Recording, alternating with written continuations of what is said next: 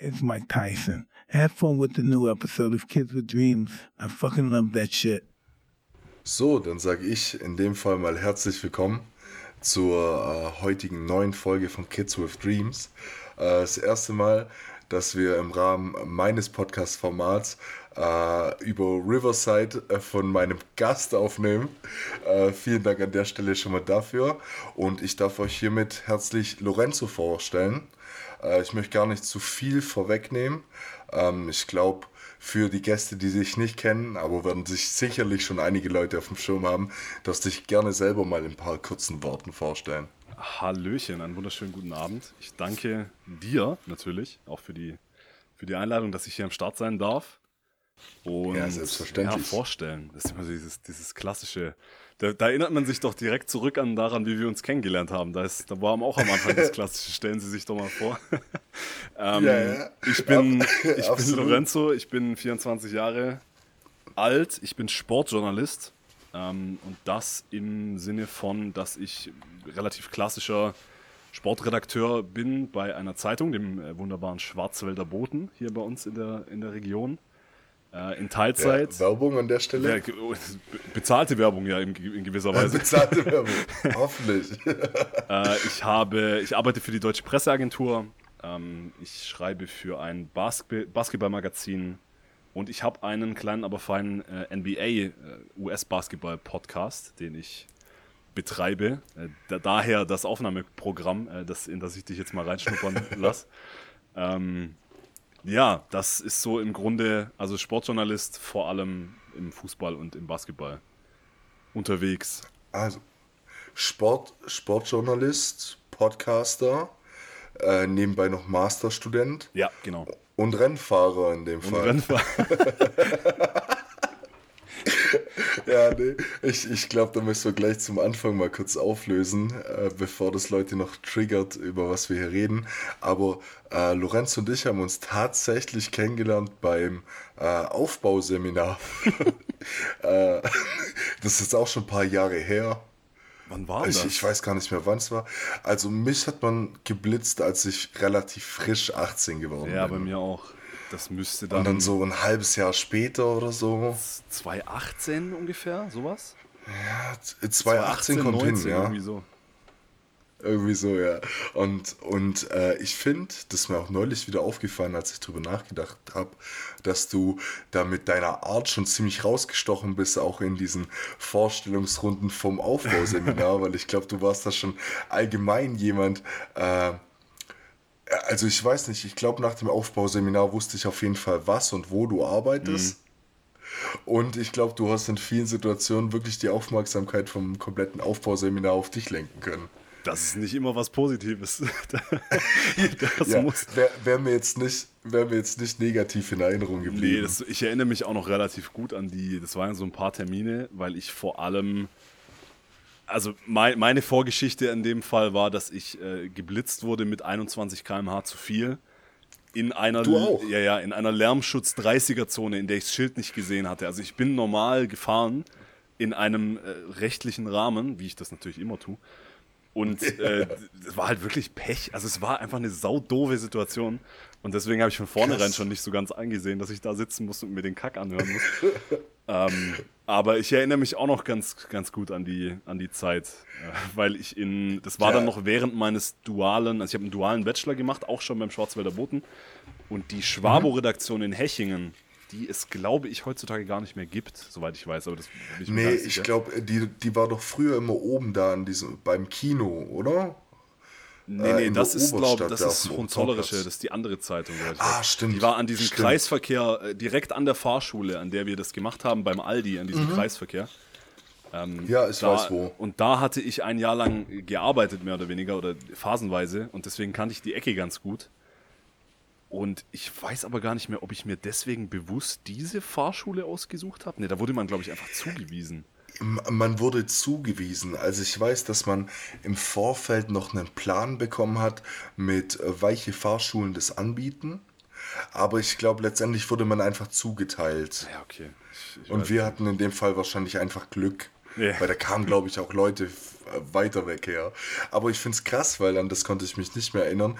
Äh, mich hat man auch ganz genau mit 21 km/h zu viel geblitzt. So, so, dann auch noch so bitter. Also wirklich so bitter. Irgendwo in, in Rottenburg ähm, war innerorts auch so eine 100 Meter lange Baustelle, mhm. wo sie einen mobilen Blitzer äh, ähm, hinter so einer Bagger positioniert hatten. Also wirklich kaum, kaum zu sehen. Und ich da wirklich frisch 18, Auto von Mama, am rumcruisen, gerade noch die Chicas abgeholt, mit denen da durch Rott, mit denen da durch Rottenburg geheizt und auf einmal rotes Licht und ich wusste, okay, das ja, Ding bei mir ist genau gleich. Ich war auch relativ frisch 18 geworden. Bei mir war es in Friedrichshafen, wo ich auf einer, also wo ich in Ravensburg gelebt habe, gerade zu der Zeit. Ich habe in Ravensburg an der DHBW meinen Bachelor gemacht und habe da dann phasenweise immer gelebt. Und dann sind wir auf eine Party gefahren, mhm. nachts. Ich wurde noch nie tagsüber ja. geblitzt in meinem Leben. Ich, es war immer spät abends oder nachts. Ich weiß nicht warum. Also, ich wurde natürlich nur das eine Mal geblitzt. Äh, und war dann auch genau dieses, ich habe den Blitzer sogar gesehen, habe auf den Tacho geguckt, dachte, ja, 54 easy, kein Problem, bin dann so, so einen Tick runter und hatte aber offenbar das äh, 30er Lärmschutzschild nicht gesehen.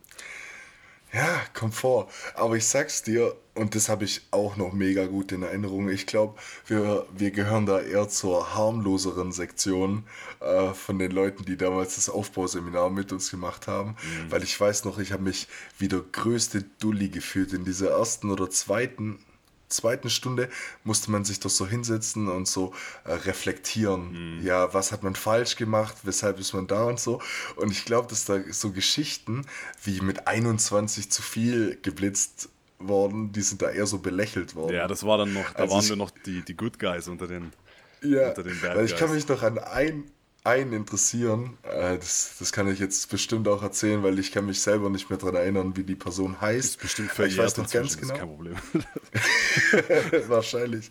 Und den, das weiß ich noch ganz genau, der hat erzählt, dass man ihn auf einem Feld in Hechingen hinterm Eisweiher beim Driften erwischt hat und als die Polizei kam, also der hat das komplette Feld dort zerstört, und als die Polizei kam, äh, hat er sich noch auf eine anderthalb Kilometer äh, äh, Verfolgungsjagd eingelassen. Und, wow. dann, und dann sitzt man so da und denkt sich so, ja krass, ich bin, ich bin unbewusst 21 zu viel gefahren, weil ich dachte, es sei 50. Mhm. Und andere Leute sitzen auch hier, aber sind in meinen Augen schwer kriminell. ich muss aber, ich muss aber leider auch an der Stelle zugeben, das war nicht mein, meine letzte Kollision mit der Straßen, Straßenverkehrsordnung. Ich bin, äh, oh nee, ich habe noch eine zweite Ordnungswidrigkeit begangen, weswegen dann auch, das war dann so anderthalb Jahre später ungefähr, weswegen auch mein Führerschein dann weg war für einen Monat. Das ist aber auch oh. eine saudoofe Situation, weil ich, ich habe einen Krankenwagen behindert. Okay. Also es war, Inwiefern? Ich, ich bin von Balingen nach äh, in Richtung Stuttgart gefahren und dann auf, wenn rechts das Sudhaus kommt, so auf Höhe Tübingen ungefähr, mhm. es ja rechts ja. in so einen Parkplatz rein. Vor mir war ein LKW, der LKW mhm. biegt rechts weg, ich roll auf die rote Ampel zu, am LKW vorbei mhm. und sehe dann plötzlich, wie hinter mir alles rechts und links weggeht und ein Krankenwagen durchgebrettert kommt. Und okay. ich konnte nicht rechts weg, weil der LKW dann neben mir war. Und in der Situation das Richtige wäre gewesen, über die rote Ampel zu fahren und, und rechts weg, damit der Krankenwagen ah, okay. durch kann. Hab ich, ja. Machst du natürlich nicht in der Situation als völlig nee, überforderter 19-Jähriger. Ähm, und ja. ich musste, also der Krankenwagen musste dann wegen mir quasi komplette Vollbremsung hinlegen äh, und hat sich dann irgendwie vorbeigewunden und ja, sehr, sehr doofe Situation. Ach. Und das hat eben dann ein Polizist, die da gerade auf diesem Parkplatz irgendwelche Kontrollen gemacht haben, hat dann eben alles Ach, gesehen. Ach du Scheiße. Ich wollte nämlich gerade noch sagen, wie, wie kam es dann dazu, Polizei auf dem Parkplatz dass das jemand genau gemeldet hat. Und ich Ach, vermute, denen Kacke. waren dann auch die Hände gebunden. Das ist halt, ich hab's halt, es ist halt die mhm. Ordnungswidrigkeit, du darfst halt einen Krankenwagen nicht behindern. Aber ja. auch da würde ich auch rückblickend sagen, geht nicht so hundertprozentig auf meine Kappe. Also ich hatte schon echt viel Pech im Straßenverkehr. Ja, muss man schon sagen, weil ich hätte in deiner Situation selbst nicht gewusst, was, was da richtig oder falsch ist. Ja. Also klar, dass man rechts ranfährt, natürlich, aber vor mir ist eine Ampel, die ist rot. So, ich darf da nicht drüber fahren. Was, ja, schwierig, ganz, schwierig. Ganz, aber gut. Ganz bitter. Da, und, und dann war der Führerschein für einen Monat weg, aber seitdem hast du es im Griff. Seitdem alles wunderbar. Bis auf den äh, Occasional Blitzer, aber das alles im Rahmen. Äh, Also mir ist tatsächlich auch nichts mehr großartig passiert. Ich hatte neulich wieder den Fall, dass man mich zweimal an einem Tag geblitzt hat und zwar an derselben Stelle. und äh, das ist schon auch richtig peinlich. Das ist peinlich, ja. Das, das ja, weil äh, das war nach Feierabend in, in Krosselfing. Mhm. Ich weiß nicht, ob du da, dort schon mal warst, ja, ja. aber ähm, wenn man da von oben reinfährt, also gerade von Baling-Biesingen kommt, äh, dann war da halt wirklich 200 Meter oder 150 Meter nach dem Ortsschild war ein Blitzer, äh, so vor oder hinter einer Hecke. Ich habe ihn bis heute nicht gesehen. Und ähm, wenn du da von oben runterkommst, hast halt ein bisschen Schwung. Mhm. Und ich bin ein Mensch, der nicht immer so seine Bremsen auf alles beanspruchen will. Ich versuche das immer ein bisschen mit dem Schalten und lass halt so ein bisschen ausrollen. Und das war mein Fehler, weil ich habe gedacht, dass es die Sonne ist, die quasi durch die Hecke blendet mhm. und habe mir gar nichts gedacht. Aber beim Zurückfahren, als die Sonne untergegangen ist oder schon unten war, ähm, hat es dann irgendwie wieder durch, die, durch diese Hecke reflektiert. Das war dann der Mond wahrscheinlich. Ja, und ich dann, als ich daheim war, noch irgendwie Kumpels geschrieben, ja, hey, war da ein Blitzer? Und alle so, nee, ich glaube nicht, glaube nicht. Und zwei Wochen später kriege ich Post von der Landratsamt doppelt. und zweimal mit einem Foto. Einmal von links, einmal von rechts. Im zweiten Brief stand dann so drin, du Vollidiot. Wirklich, das war so. einmal mit Sex zu viel und einmal mit 7 km zu viel super. Ich bin einmal mit, ja, meiner, mit meiner damaligen Freundin aus dem äh, Urlaub zurückgefahren aus Kroatien und wirklich, es mhm. war dann noch Stau und so weiter. Also alles, alles in allem hat die Fahrt irgendwie zwölf Stunden gedauert. Und alles gut, ja. keine Blitzer, kein, alles wunderbar. Und dann in den letzten, auf den letzten zehn Kilometern oder so zweimal geblitzt. Ach Mann, Alter. Naja. Aber gut, kann man nichts machen. Müssen wir ein bisschen vorsichtig sein in Zukunft. Aber die Kennenlerngeschichte haben wir jetzt mehr oder weniger äh, abgehakt. Wollen uns ja jetzt nicht die ganze Zeit nur übers Autofahren und übers Blitzen lassen unterhalten. Lorenzo, äh, wir haben es gerade schon mal kurz angesprochen. Ähm, Sportjournalismus beim Schwabo, deinen eigenen Podcast, Rennfahrer haben wir jetzt abgehakt. ähm, Ma Masterstudent und durch das, dass äh, wir gerade beide schon gesagt haben, dass wir gleichzeitig unsere Nachschulung so frisch mit 18 gemacht mhm. haben, ähm, merkt man ja anhand dessen schon, dass du noch relativ jung bist. Ja. Und das habe ich mir schon die ganze Zeit gedacht, äh, dass ich es mega krass finde, an welchem Punkt du in deinem Leben beruflich bist in dem Alter. Ich habe es gar nicht glauben können. Und jetzt interessiert mich in erster Linie, wie schafft man es mit 24 an dem Punkt zu sein, allein von der Arbeit, die da drin steckt, sich die ganzen Sachen aufzubauen, zu studieren. Ich würde das Zeitmanagement technisch gar nicht auf die Reihe bekommen. Also danke erstmal. Äh, an der Stelle sei direkt verraten, Spoiler, ich krieg's Zeitmanagement technisch auch nicht wirklich auf die Reihe. also das ist definitiv nicht meine Stärke. Ähm, äh, ja, es ist. Ich bin, also das liegt zum einen daran, dass ich in der Schule äh, eine Klasse übersprungen habe und durch okay. meinen Geburtstag ähm, Mitte August sowieso schon so zwischen den Jahrgängen bin, was Einschulung und so weiter angeht. Also ich habe mit 16 ah, Abi gemacht letztendlich. Was, Krass. was mir da, also ich bin dann 17 geworden im Sommer nach dem Abitur, habe direkt mit dem Bachelor angefangen, drei Jahre. Mhm. Habe dann sogar noch ein sogenanntes Volontariat gemacht, also quasi eine Ausbildung nur eben in, in der Medienbranche, bei Verlagen oder Zeitungen oder Sendern oder so nennt man das dann Volontariat. Also es ist im Prinzip arbeiten für weniger Geld und du hast ein bisschen Seminare nebenher, aber das ist so der gängige Weg, wenn man im, im Journalismus oder generell in der Medienbranche arbeitet. Und dann habe mhm. ich angefangen, äh, als Redakteur zu arbeiten und diesen, diesen dualen Master, also berufsbegleitenden Master zu machen äh, in Hamburg, an der Hamburg Media School. Und äh, habe dann da nebenher, also eigentlich war der Plan, erstmal noch zwei Jahre arbeiten plus Master und dann schauen wir weiter. Aber ja. kam dann eben doch noch das ein oder andere vorher schon, äh, was, worauf ich dann Lust hatte, was ich ausprobieren wollte, was sich, ähm, was sich ergeben hat aus verschiedenen Gründen. Und so, ja, so kam das. Also ich hatte nie groß das Verlangen nach irgendwie dieses klassische ein Auslandsjahr nach dem Abi oder, oder dann mhm. erstmal jobben und, und mal gucken. ich hatte das große Glück, dass ich wusste, was ich machen will, seit ich sechs, sieben Jahre alt bin. Und Mhm. irgendwie die, die Möglichkeiten und die Unterstützung und die, die Wege hatte, äh, das dann auch machen zu können, relativ schnell. Und Ja. deswegen, Ja. da war auch wahnsinnig viel Glück dabei an, an vielen Stellen. Äh, aber Mhm. ja, so eine, ich kann dir gar nicht genau sagen, wo es herkommt. Irgendwie einfach diese, die- zu wissen, was ich machen will und diese Leidenschaft verfolgen zu wollen mit Sport und Ja. mit Sprache und das dann zu verbinden zum Sportjournalismus. Äh, und dann die richtigen, an den richtigen Stellen die richtigen Leute getroffen auf dem Weg dahin. So. Krass. Und jetzt, ja. Äh, wirklich he heftig, ähm, weil, also verstehe ich das mit ähm, einer Klasse übersprungen und eh schon zwischen, also zwischen dem eigentlichen Schuljahr geboren werden und und und, erklärt auf jeden Fall schon mal die Situation für mich insofern, dass ich weiß, wie man jetzt mit 24 schon am Master dran sein kann und und und, weil ich habe mein Fachabi mit 19 oder 20 gemacht. ja. Ja, klar, also erklärt sich für mich. Aber äh, ich finde es, also ich finde es krass und ich habe allein deswegen schon ein paar Fragen. Ähm, muss ich aber aus einem anderen Podcast schon so ein bisschen vorwegnehmen. Äh, können wir meiner Meinung nach auch gern äh, nochmal kurz, kurz Werbung für machen, weil du warst bereits in einem anderen Podcast zu Gast, der nennt sich She Makes Sense. Ja, genau. Wenn ich es richtig im Kopf habe.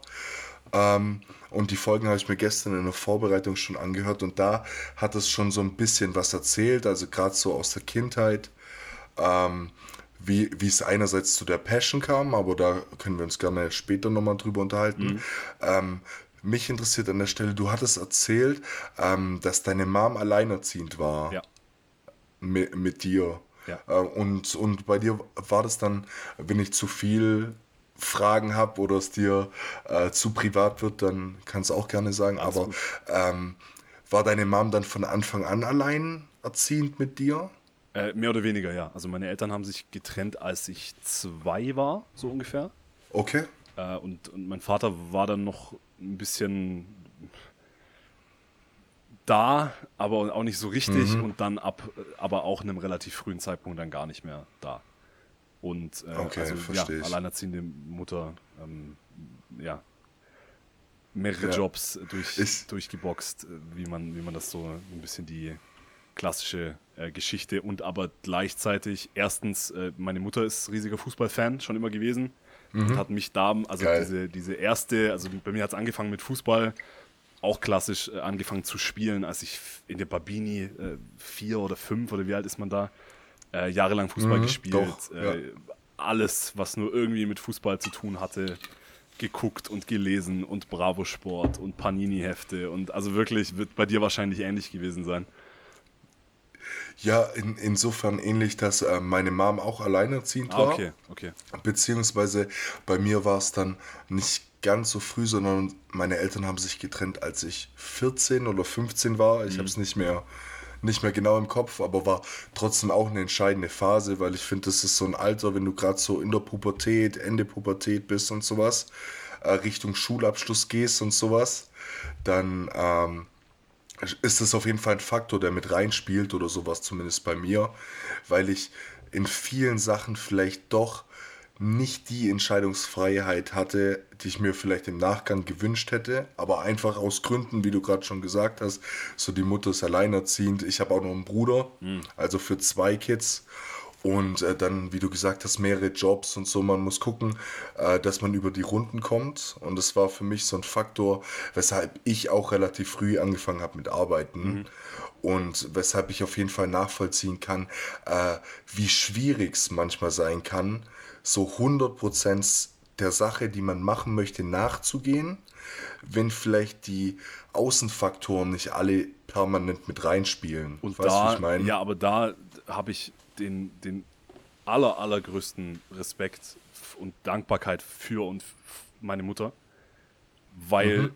trotz der Umstände ich eben zu keinem Zeitpunkt das Gefühl hatte, nicht das machen zu können, was ich irgendwie wollte. Und das, Sehr ha- nice. das hat man damals halt einfach nicht so wirklich gecheckt, aber er, nicht nur, dass sie diese Leidenschaft in mir entfacht hat, sowohl was die, was die, die Sportleidenschaft, damals war es noch nur der Fußball, inzwischen dann eben aber ich war schon immer so für alles zu begeistern, was irgendwie mit Sport zu tun hatte. Dass sie mhm. äh, auf jedem Sportplatz gestanden ist, jahrelang, äh, egal wie grottig der Kick war, den die B-Jugend des SV Heselwang da gerade fabriziert hat. ähm, ich war dann lange Schiedsrichter, äh, Fußballschiedsrichter. Mhm. Da hat sie mich in der Anfangsphase, bevor ich 18 war, zum Teil zu, zu Schiedsrichtereinsätzen gefahren und also wie viele Stunden sie da auf den Kopf geschlagen hat, um einfach nur mir dieses Hobby und ich, also ich selbst bin erst ein bisschen später zu der Erkenntnis gekommen, aber ich glaube, es war von Anfang an absehbar, dass das mit der Profikarriere nichts wird im Fußball. Also ich glaube, so ehrlich muss man ja, rückblickend sein. Ähm, War aber, bei mir auch so, ja. aber zum anderen eben auch diese, diese Faszination und die Leidenschaft für Sprache, ähm, Bücher lesen, all, all das, was irgendwie damit zusammenhängt. Äh, mhm. Das kam, kommt halt beides von meiner Mom. Und ich war, es war schon so, dass ich dann auch in dieser Entscheidung, okay, ich mache ein duales Studium nach dem Abi, das hat da schon natürlich auch irgendwo mit reingespielt. Dieses, okay, ich möglichst früh eigenes Geld verdienen, wo meine Mutter mich ja, dann aber trotzdem noch finanziell total unterstützt hat. Wenn ich mal rückblickend denke, wie ich in Ravensburg gelebt habe mit meinen 730 netto oder was das war damals. Also, äh, mhm. das kann eigentlich nicht sein, dass ich da über die Runden gekommen bin. Verstehe ich. Aber dass ich wirklich immer zu 100% die Überzeugung hatte, ich kann machen, was ich will, äh, ich kann erreichen, was ich will. Und äh, ein, mhm. ein generelles Selbstverständnis und ich glaube auch Selbstbewusstsein, das mich auch heute noch auszeichnet, würde ich sagen. Und das mhm. kommt halt zu 100 Prozent von, von ihr und aus der Kindheit. Und da bin ich unendlich dankbar für. Das, das war ja. das, was ich vorher meinte mit Privileg und irgendwie die richtige Unterstützung bekommen zu haben. Das hat da natürlich angefangen. So, du kannst noch so leidenschaftlich sein und noch so talentiert und noch so, so es kann dich mit den falschen Umständen halt auch nur so weit bringen. Und ich hatte die richtigen Umstände, glücklicherweise. Ja, klar. Klar, gut, du hattest vorher auch schon mal gesagt, äh, dass du vielleicht an manchen Stellen auch ein bisschen Glück hattest. Mhm. Ich, ich bin äh, gar kein Fan vom, vom Glück sagen, weil ich finde, das Glück braucht man zwar in, in vielen Situationen, aber für viele andere Situationen, die dann vielleicht auch ein bisschen schwieriger waren, ist man oftmals selbstverantwortlich. Hat man sich Fall. auch, auch selbst zu verdanken, wobei die gewisse Prise Glück immer ein bisschen mit reinspielen gibt muss, eine, klar. Äh, eine Line von Nipsey Hussle, der sagt, Luck is when opportunity meets preparation. Aha. Und das ja. finde ich, das nee, find ich absolut. sehr schön, weil du so ein bisschen das so ein Quäntchen Glück da in die richtigen, in die richtigen äh, Situationen zu kommen, zum, zur rechten Zeit am rechten Ort und so weiter. Aber wenn du nicht vor, ja. vorbereitet bist und wenn du nicht vorher die Arbeit reingesteckt hast in dich selbst und in dein Skillset, bin ich auch der Überzeugung, so dann bringt das Glück des Tüchtigen, sagt man doch. Ja, Innerhalb nee, von einer Minute sieben, sieben Floskeln sieben, rausgehauen, aber. Äh, wir, wir, sagen bei uns im Podcast immer äh, Küchentattoos. Küchenwandtattoos. Ja, ja, ja, okay. Das ist so. Ja, nee, Luck is when opportunity meets preparation. Das ist doch ein perfektes Wandtattoo. Ja.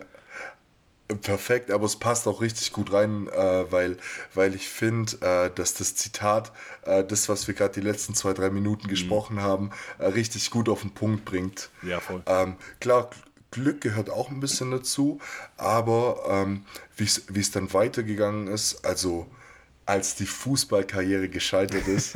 ähm, Knapp. Und, und knapp. Und äh, du, du hast ja gerade auch das, das sprachliche, äh, also die sprachliche Begeisterung noch mit reingebracht, mhm. die dann deine Mom vermutlich auch recht früh in dir gesehen hat.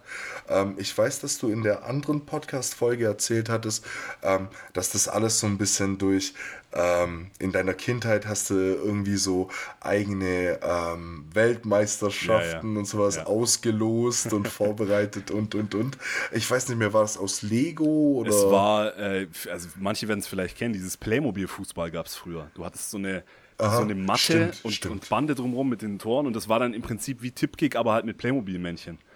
Und äh, mhm. da habe ich sehr früh angefangen, da eine Leidenschaft für zu entwickeln, habe dann Playmobil-Fußball gespielt und irgendwie eigene eigene Turniere ähm, mit Zettelchen im Kochtopf aus, die, die, Gruppenphasen ausgelost und das dann natürlich auch selber kommentiert. Also so hat es angefangen, mein, mein Traum, Fußballkommentator zu werden.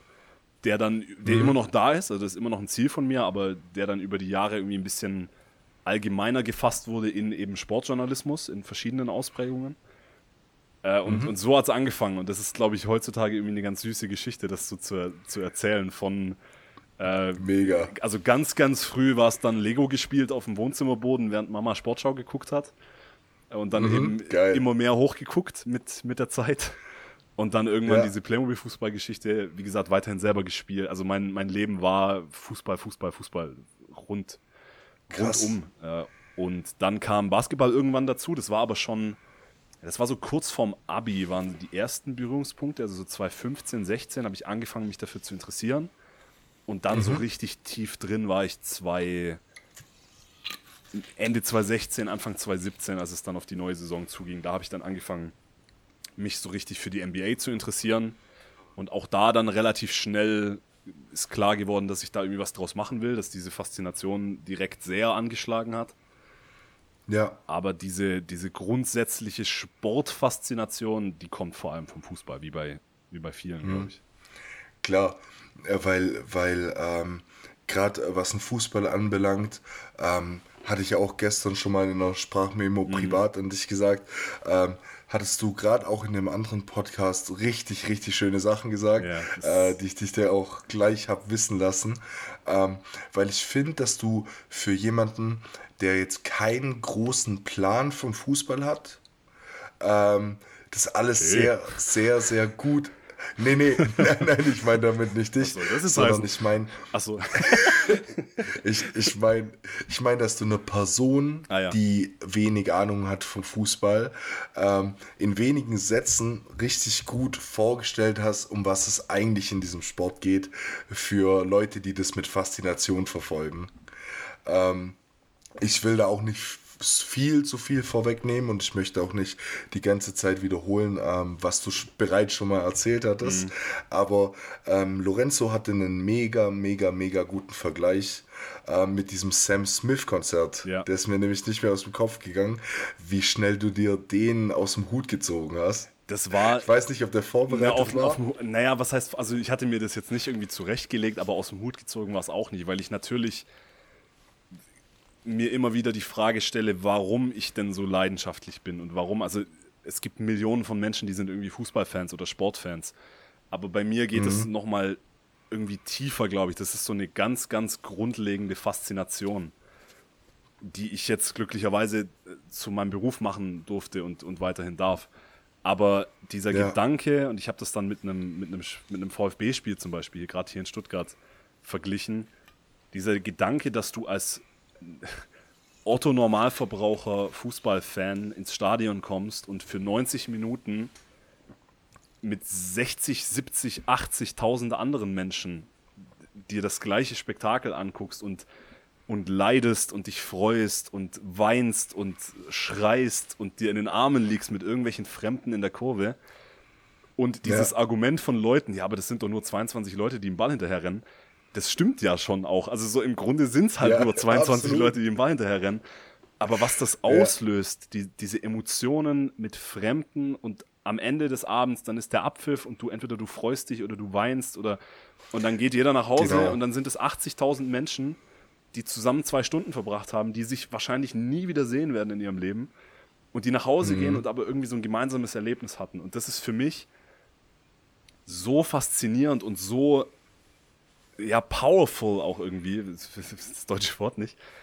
Und das Ja. finde ich, diese, diese universelle Sprache, die alle gemeinsam sprechen, das kann nur Sport oder eben Musik. Und das, deswegen die Parallele zu dem Konzert, weil die, äh, der Host, Ho Hostin, was ist ja die weibliche Form von Host? Die Hostin?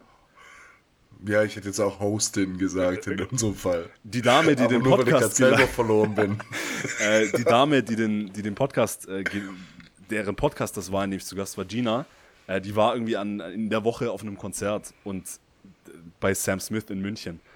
Und das hast du, also, da- dass etwas Menschen so sehr zusammenbringt, ich glaube, das kann halt, das können nur Sport und, und Musik.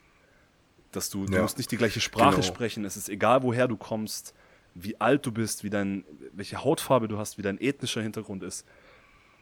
Du kommst zusammen und Mhm. Ja, du guckst diesen egal. 22 Männern zu, wie sie den Ball hinterher rennen oder diesen 10 Männern im Basketball oder diesen zwei Männern im Tennis oder was auch immer.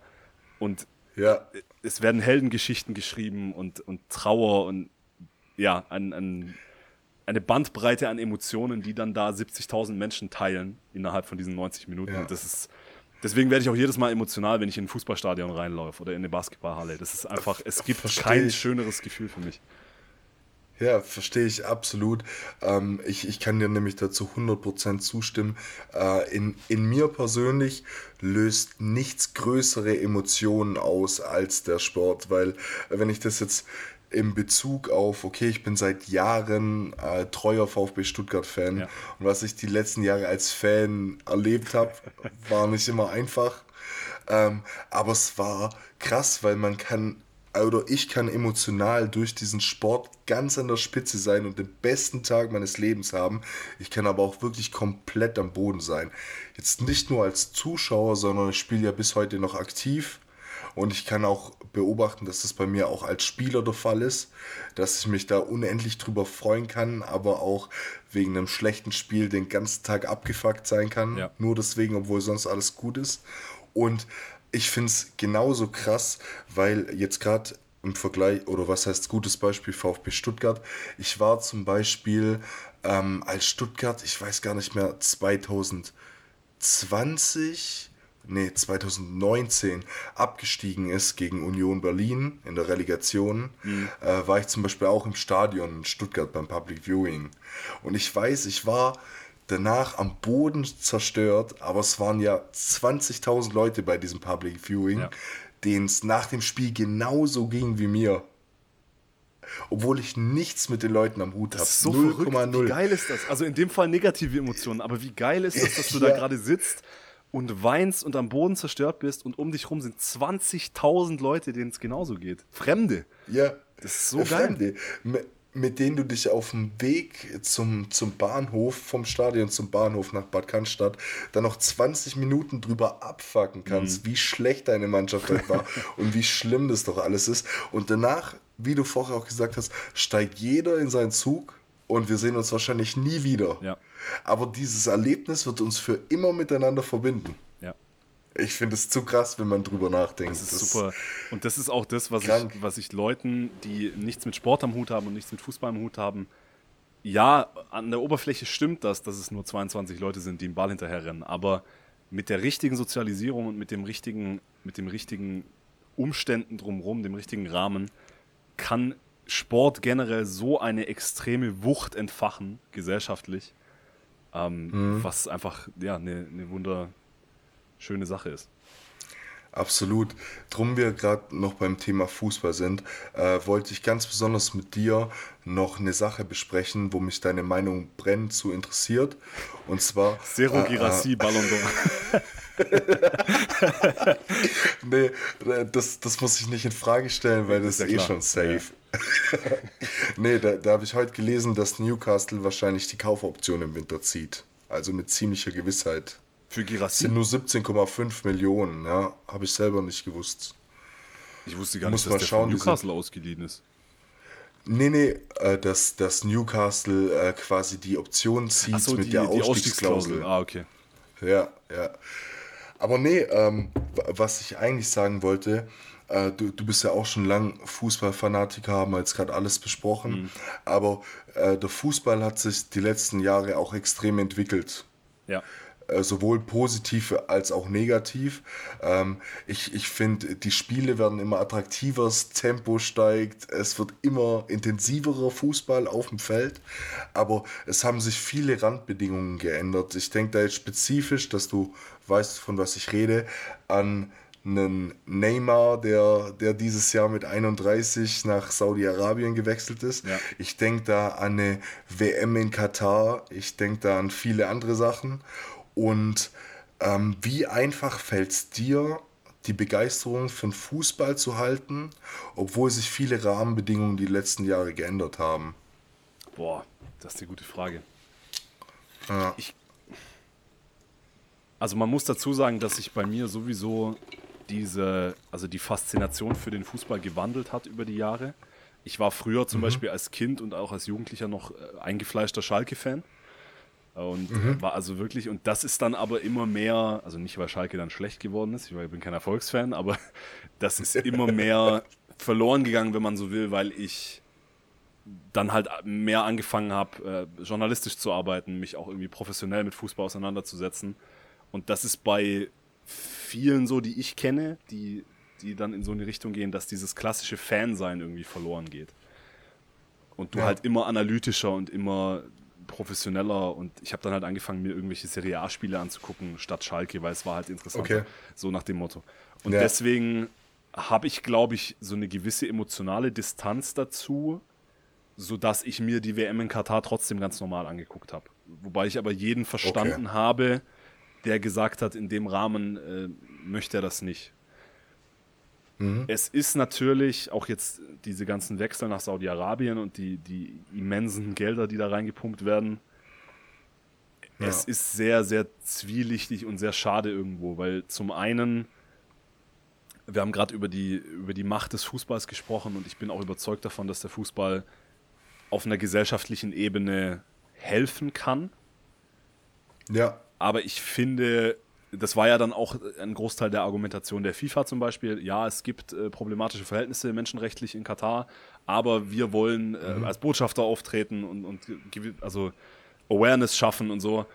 Ja, mhm. so gewisse Grenzen muss es da, glaube ich, schon geben. Also ich bin, war natürlich logischerweise nicht für eine WM in Katar. Das ja, natürlich. sollte man und es wird ja dann Saudi-Arabien wird folgen bald. Und äh, wenn man ehrlich ist, waren Russland davor war auch nicht so super.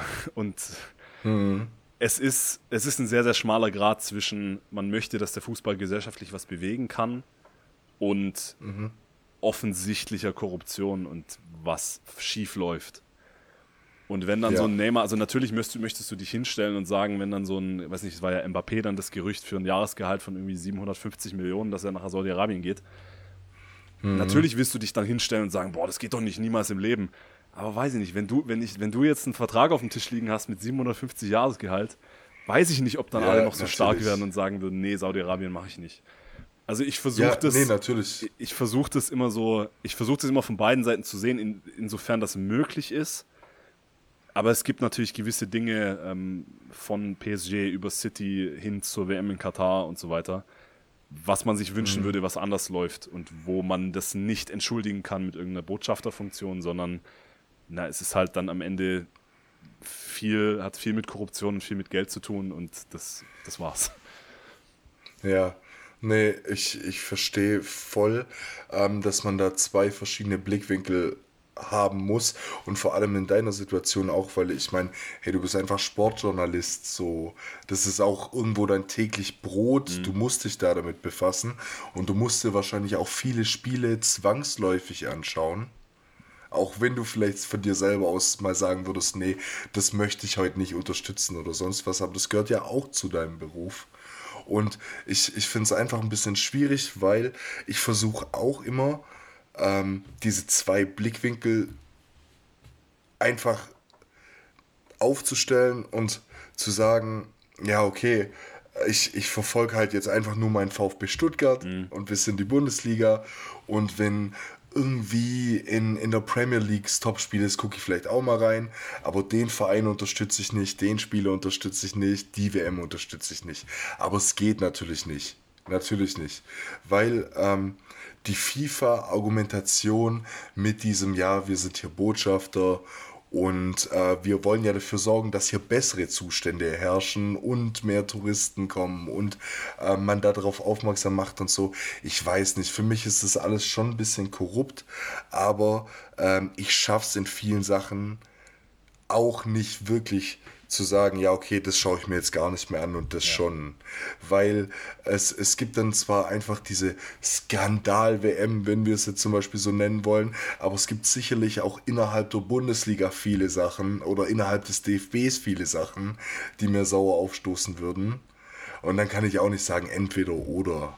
Weißt du, ich meine, ja, ich, ich finde es extrem schwierig, wenn ich mich jetzt in die Lage drin reinversetzen müsste, dass das mein Job wäre, da tagtäglich drüber zu berichten und der Fußball halt in vielen Sachen so einen gewissen Wandel nimmt. Nicht, dass das Spiel unattraktiver wird oder weniger spannend, sondern dass drumherum einfach viele Sachen passieren, mit denen man sich nicht identifizieren kann hat mich jetzt einfach interessiert, wie man es gerade dann auch im Sportjournalismus versucht zu trennen. Ja, voll. Also aber Auf der anderen Seite bin ich trotzdem überzeugt davon, auch wenn die WM in Katar war und auch wenn das scheiße war, wenn du dir anguckst, was in Marokko passiert ist, zum Beispiel durch diese WM, durch diesen den Run, den sie ja. hatten ins Halbfinale und die, diese nationale Begeisterung, was in Argentinien mhm. los war nach dem WM-Titel. Und ich glaube, da haben wir als Fußballfans alle eine Freudenträne verdrückt, dass Messi dieses Ding endlich geholt ja, ja. hat und dann auch noch in Natürlich. einem, in dem wahrscheinlich besten WM-Finale aller Zeiten.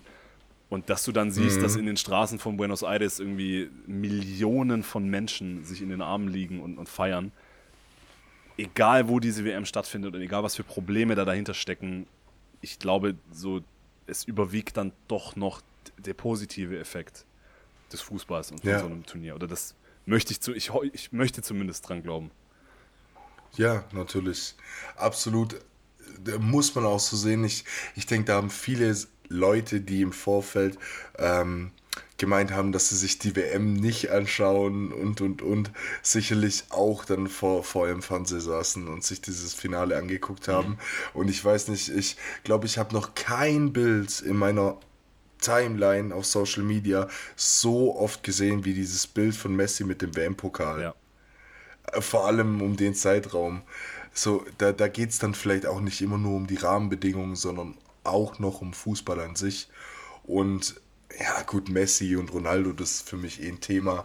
Äh, ich, ich muss ehrlich sagen, ich, ich bin keineswegs auch nur ein Stück sauer, dass ein Ronaldo vor zwei Jahren oder sind es überhaupt zwei Jahre nach Saudi-Arabien gegangen ist. Ja.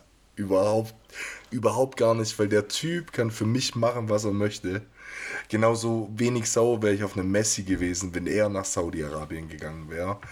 Ähm, aber so Sachen wie dann zum Beispiel Neymar, der, der für mich irgendwie immer das Potenzial hatte zum Weltfußballer, es nie ausgeschöpft hat, meiner Meinung nach, aber auch durch viele andere Sachen. Also bei dem gab es ja auch oft Tumult um, klar, er war verletzungsanfällig, muss mhm. man so oder so sagen, äh, aber ja, klar, auch mal hier Training geschwänzt und Freunde besucht im Ausland und was weiß ich was. Und dass jemand wie der mit 31 nach Saudi-Arabien wechselt, hat mir irgendwie das Herz gebrochen. Und viele andere Transfers auch. Ja, ähm, auf jeden Fall.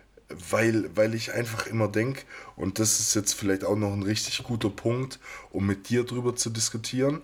Du hattest nämlich vorher das Argument mit, jetzt liegt der Vertrag aus Saudi-Arabien auf dem Tisch.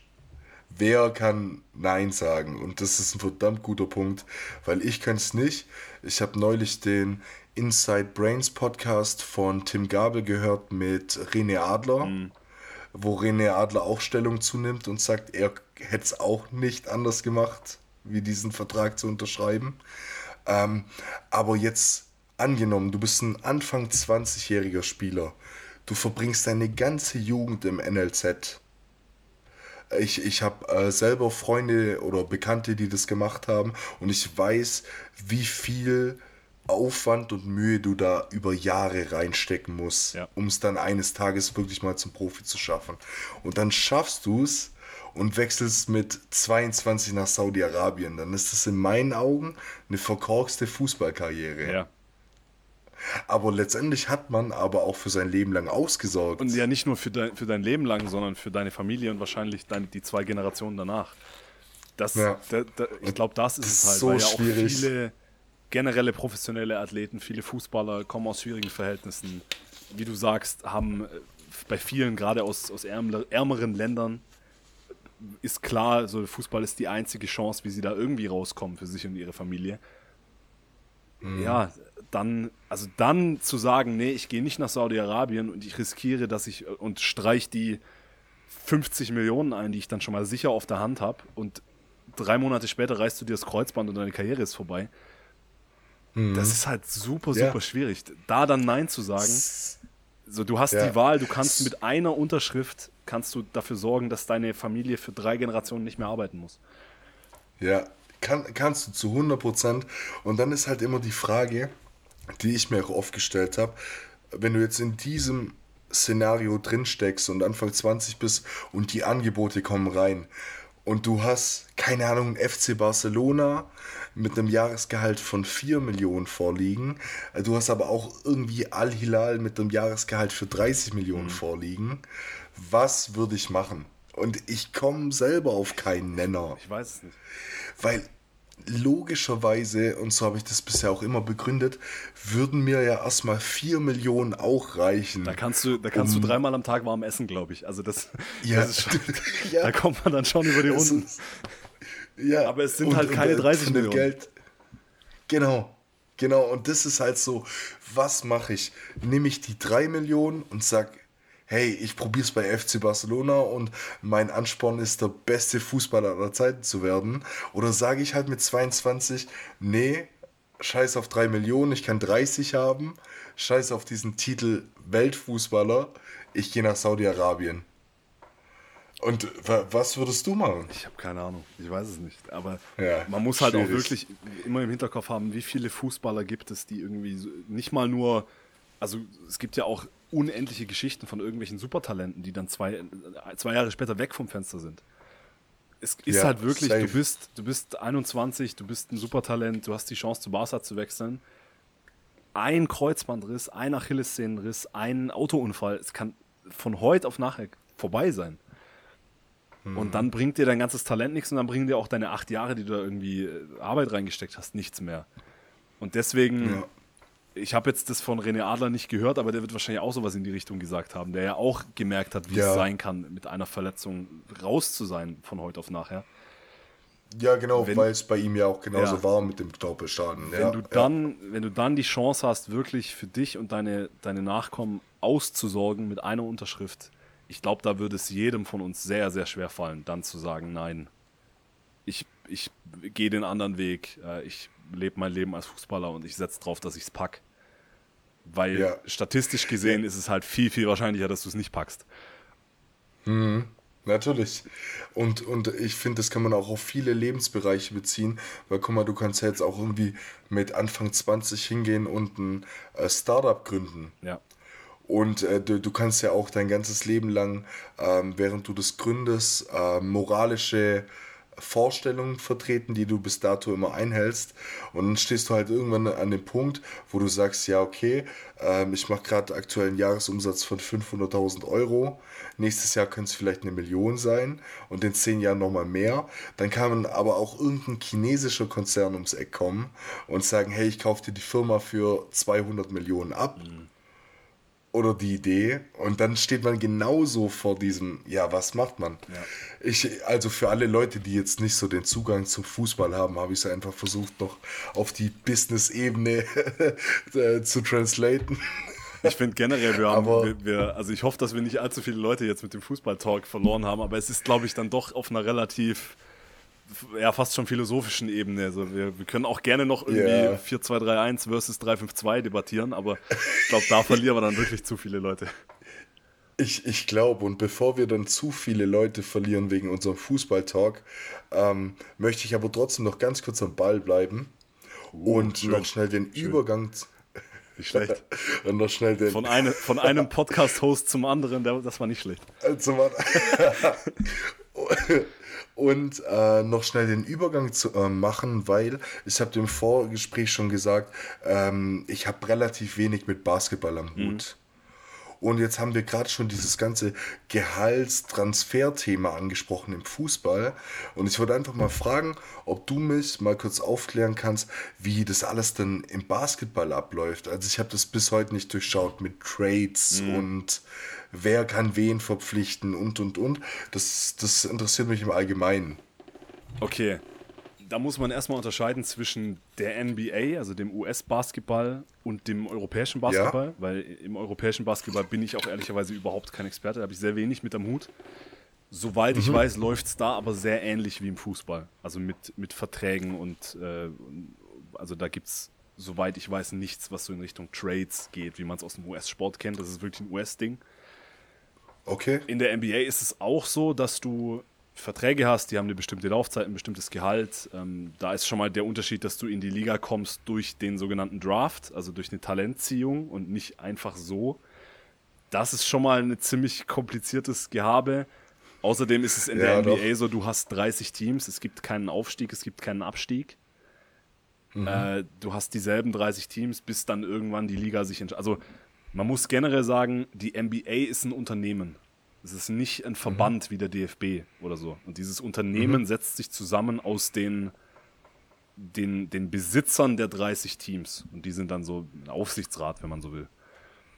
Okay. Und all das, was darunter passiert, also auch die Geschichte mit, mit Gehaltsobergrenze und all das wird festgelegt im sogenannten CBA. Das ist ein Vertrag, der ausgehandelt wird zwischen der Spielergewerkschaft und der Liga, also dem Unternehmen.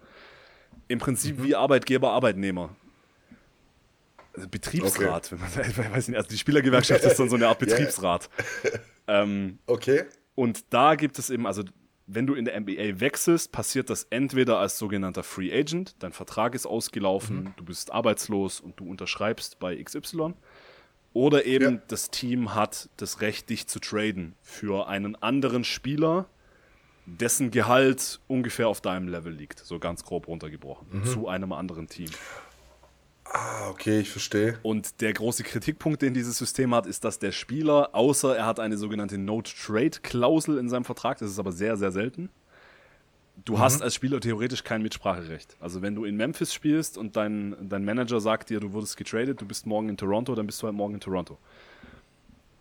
Und das Krass. ist natürlich schon, wenn man dieses System nicht kennt und wenn man nicht es- man sagt ganz oft, sowohl die Spieler als auch die Teams sagen immer wieder, ja, es ist halt ein Business. Es ist kein, und das verstehen dann auch alle Parteien, aber es kommt natürlich trotzdem immer wieder zu irgendwelchen herzzerreißenden Geschichten, dass der eigentlich gar nicht nach Hause, äh, von zu Hause weg wollte und so. Und ja.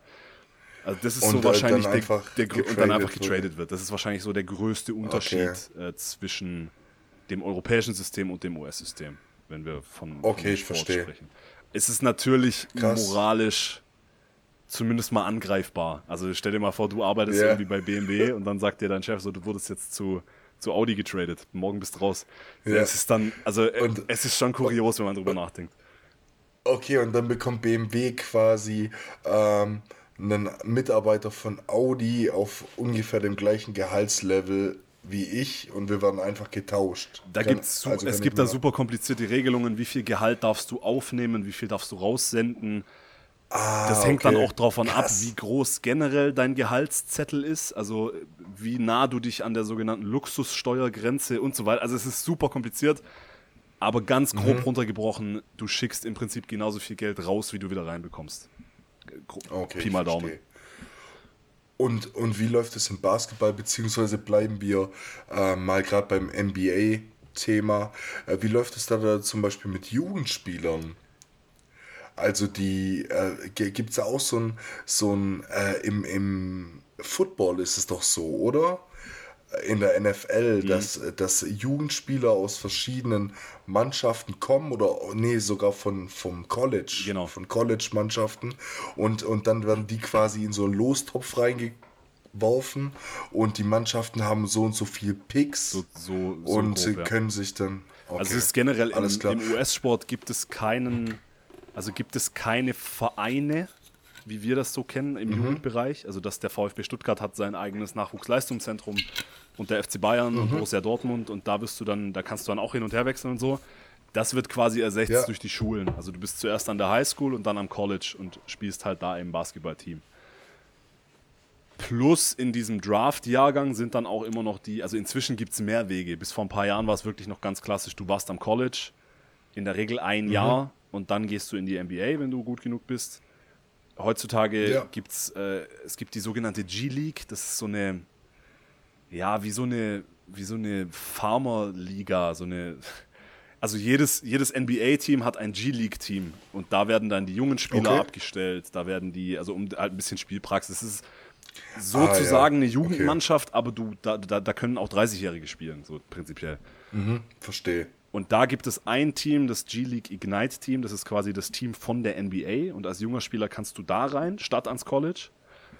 Du kannst auch international irgendwo, also es gibt auch immer wieder Spieler, die dann einfach aus Frankreich oder aus Deutschland oder als, also internationale Spieler logischerweise, die dann auch halt sich zum Draft anmelden. Und die Ziehung funktioniert aber per Draft. Also die besten Talente sind, wie du sagst, quasi in so einem Topf und äh, die Teams, die Draft-Reihenfolge wird dann auch das kompliziert. Es gibt dann eine Lotterie und so, aber mehr oder weniger Okay. das schlechteste Team aus dem Vorjahr kriegt den ersten Pick. So ungefähr. Okay. Oder hat Passt, zumindest die, die höchste Chance auf den ersten Pick und darf sich dann das Talent aussuchen, das man, das man will. So ein bisschen wie auf dem Schulhof früher wählen. Krass, aber dann, dann kann das ja auch für den jeweiligen Spieler, der gepickt wird, ja manchmal richtig kacke ausgehen. Wenn du Pech oder? hast, landest also du halt in Cleveland oder so. Ja, halt- genau, dann bist du quasi so aus deinem Lostopf das größte Talent und das sich eigentlich alle Mannschaften reißen würden. Ja. Aber am Ende landest du beim schlechtesten der Vorsaison mit Genau. relativ hoher Wahrscheinlichkeit. Aber auch Okay, das ist dann, es krass. ist natürlich prestigeträchtig. So, jeder will der erste Pick sein, du willst der beste, das beste Talent sein. Ja, Äh, und dann ist Klar. natürlich deine große Herausforderung, dieses schlechte Team, das dann um dich rum hoffentlich gute Entscheidungen trifft, wieder zu alter Größe zu führen und so. Das ist dann so ein bisschen die. Mhm. Aber ich finde das als System eigentlich ganz geil, dass es eben, also so wird halt verhindert, dass es ein Bayern München gibt. Also das, das wäre halt in der NBA unmöglich. Nicht nur wegen dem Draft-System, Mhm. Ja. dass dann halt das super, also wir hatten es jetzt dieses Jahr zum Beispiel, Victor Wembanyama heißt der. Das ist ein Franzose, Mhm. der das größte Talent seit LeBron James und vielleicht das größte Talent ever. Wenn der jetzt halt beim Vorjahresmeister landen würde, dann wäre es halt doof für den Rest der Liga. Und so versuchst du ein Versteh bisschen ich. dieses Gleichgewicht zu bewahren. Und auch da kommt wieder, wie gesagt, die NBA ist ein Unternehmen, kein Verband. Dem DFB Mhm. ist es egal, wenn Bayern elfmal in Folge Meister wird. So, wenn du sie Ja. an den Lügendetektor anschließt, würden sie wahrscheinlich auch sagen, nee, wir hätten gern ein bisschen kompetitiver. Aber für die NBA Ja. ist es ja aktiv schädlich, wenn die Liga langweilig ist. Das ist ja das Produkt, das sie verkaufen. Und deswegen gibt es da viele Mechanismen in der NBA, generell im US-Sport, auch mit dem Salary Cap, dass du nur eine bestimmte, also ein bestimmte Budget hast, das du überhaupt ausgeben darfst für Spielergehälter. Auch da, so der FC Bayern München zahlt halt äh, 30 Mal so viel an Spielergehältern wie Heidenheim. So, das, das gäbe es halt, das Ja. gibt es halt in der NBA nicht. Krass. Auch da gibt es Unterschiede. macht's auf Es jeden gibt, Fall. es gibt reichere Besitzer, die dann eher bereit sind, die sogenannte Luxussteuer zu zahlen, die dir dann aufgebrummt wird. Die juckt es dann halt weniger, Mhm. andere juckt es mehr. Wenn du ein Team bist in LA, ist es halt ein viel, viel größerer Markt, auch was so TV-Einnahmen und so angeht, als jetzt äh, Ja, ich. Memphis oder so. Aber Mhm. so unterm Strich wird versucht, das alles möglichst fair zu gestalten. Und das finde ich eigentlich etwas, was ganz geil ist und was ich mir auch im europäischen Also Fußball mich- zum Beispiel gut vorstellen könnte. Ja, also wirklich für mich als Außenstehender, der ja wie gesagt nicht so viel mit Basketball am Hut hat, ähm, hört sich das absolut fair an. Also vor, vor allem gerade auch in dem Vergleich mit einem FC Bayern München oder so jetzt in der auf der Fußballseite. Äh, da, dann ist es aber, also ich habe mich vor ein paar Jahren mal nicht ausgiebig, aber schon regelmäßig mit der NFL beschäftigt und da läuft es tatsächlich ja auch echt ähnlich. Und ich glaube, die NFL, aber das hat die US dann, wie du vorher gesagt hast, wahrscheinlich allgemein mit zu tun. Äh, die sehen diese Sportarten auch eher als Produkt Ja. und sind auch eher Unternehmen, die da dahinter stecken Absolut. und große Geschäftsmänner und und und. Aber für mich hört sich das fairer und logischer an dass man dann auch sagt, ja, okay, es ist ja auch so eine geile Journey, dann zum Beispiel für so Jugendspieler, für so ein großes Talent, das gepickt wird, zu sagen, ja, okay, ich weiß auch schon, dass ich irgendwie nicht zu, keine Ahnung, den Lakers gedraftet werde, ähm, sondern meine Aufgabe ist jetzt quasi aus Cleveland das Beste rauszuholen Ja. und da mit guten NBA-Leistungen aufzufallen und dann gibt es ja genug Möglichkeiten. Ich meine, wenn du dann irgendwie eine gute Saison bei Cleveland spielst, kann es ja trotzdem sein, dass am Ende deines Vertrages oder sowas große Clubs vor deiner Haustür stehen. Und es ist auch so, es wird auch geregelt, zum Beispiel, wenn du zum Beispiel als erster Pick in die Liga kommst, hat dein Team dich erstmal sicher drei Jahre unter Vertrag, Ah, okay. hat dann die Option auf ein viertes Jahr und hat dann Mhm. die Möglichkeit, dir bei deiner ersten Vertragsverlängerung mehr Jahre und mehr Geld anzubieten, als jedes andere Team das könnte. Also du hast theoretisch, nach drei Jahren hast du die Möglichkeit zu sagen, ich habe keinen Bock mehr hier zu spielen. Du kannst vorher schon einen Trade Mhm. fordern und so weiter, das geht auch, aber rein theoretisch hätte das Team das Recht, dich drei Jahre lang zu behalten. Danach kannst du Okay. sagen, kein Bock mehr, ich will woanders hin und kannst frei unterschreiben, wo auch immer. Das ist dann die Frage, welche Teams haben Cap Space, also Platz unterm, Mhm. Ser- unter der Luxussteuergrenze, wie viel sie überhaupt noch ausgeben Okay. dürfen. Auch damit wird verhindert, dass irgendwie, dass dann ein Saudi-Club Neymar halt 300 Millionen bietet. Das geht, gibt es in der NBA Ja. nicht. Es gibt äh, also zum Beispiel die Veteranen, die mindestens zehn Jahre in der Liga sind, dürfen maximal 35 Prozent der Gehaltsobergrenze verdienen. Also es ist auch festgelegt, Mhm. wie viel du maximal verdienen darfst. Krass. Genau um zu verhindern, dass, das, dass ein Team wie die LA Lakers, die viel, viel reicher sind als der Rest, einfach sagen kann, hier, 100 Millionen Jahresgehalt. Dürfen sie nicht. Das Maximum, was sie zahlen dürfen, sind halt irgendwie... Und das ändert sich, also das, diese Grenze steigt von Jahr zu Jahr. Ähm, aber es sind dann immer 35, also du denkst dann auch quasi nicht in Beträgen, sondern du denkst immer in Prozentzahlen vom, vom Salary Cap. Also es sind schon viele interessante krass. Mechanismen, die halt im Fußball Übel. leider komplett utopisch sind, weil du hast halt in der NBA hast du eine Liga auf, in einem Land, äh, mehr oder weniger. Du hast ein Ja. kanadisches Team mit drin, aber gut. So im Fußball, Mhm. du müsstest das ja in ganz Europa gleichmäßig einführen, damit es irgendwie international funktioniert. Und das wird halt, also es geht halt nicht. Nee, geht nicht. Äh, Verstehe ich, dass dann einfach auch die Summe an Teams und an Verantwortlichen, die dahinter stecken, zu, zu groß, als ob man sich da einigen könnte. Und wenn du das dann jetzt zum Beispiel nur in Deutschland ein, einführst, so dann hat halt Bayern nach ein paar Jahren international keine Chance mehr. Was man Genau, ja, was man ja wegen der brauchst- 50 plus 1 Regel argumentieren könnte, was sie jetzt schon nicht mehr haben. So, Aber Ja, das ist halt unmöglich. Also entweder du machst das für alle oder du machst es gar nicht. Und dann wird es halt wahrscheinlich bei gar nicht bleiben und dann wird die Premier League weiter davon rennen, finanziell. ja. Ah, verstehe ich. Krass. Nee, aber gut, das war für mich jetzt auf jeden Fall mal ein wichtigen, wichtiger Einblick, weil jetzt kann ich in Zukunft auch mal ein bisschen so in, in unserem eigentlichen Podcast mit Niklas so, hey, ich, ich habe da Ahnung, ich weiß ganz genau, wie das läuft. Nee, aber me mega interessant zu wissen. Ähm, wa- was das ganze Basketball-Thema noch angeht, äh, ich glaube, Basketball hat dieses Jahr in Deutschland allgemein einen Riesen-Step gemacht. Ähm, einfach durch, vorher hatten wir es über eine gescheiterte WM, die Ja. am Ende für Messi gut ausgegangen ist. Ähm, Im Basketball hatten wir dieses Jahr eine WM, äh, die, die für unsere ganze Republik erfreulicherweise sehr gut ausgegangen ist. Und mich wird jetzt äh, von dir gerade noch interessieren, weil du das ja auch wirklich aktiv verfolgst. Was hat sich denn gerade deutschlandweit, aber vielleicht hatte das auch Impulse in die NBA geändert, seit Deutschland die WM ähm, gewonnen hat. Also was jetzt Spieler anbelangt, weil ich hatte davor nur auf dem Schirm, dass ein Dennis Schröder äh, in der NBA spielt. Von den restlichen Spielern, die da ja bei der WM mega aufgeblüht sind, beziehungsweise sich einen richtigen Namen gemacht haben, hatte ich im Vorfeld gar keine Ahnung. Und mich würde da einfach interessieren, so hat, hat sich Deutschland dadurch einen besseren Ruf aufgebaut, gerade auch international gesehen? Gibt es jetzt irgendwie Spieler aus der deutschen Nationalmannschaft, die gerade aktuell in der NBA gefragt sind durch so eine gute WM? Ja, das sind so Fragen, die ich, die ich dir gerne noch stellen würde. Ich glaube schon, wobei man sagen muss, dass das Narrativ in den USA wahrscheinlich eher ist, wir haben es verkackt und woran liegt das?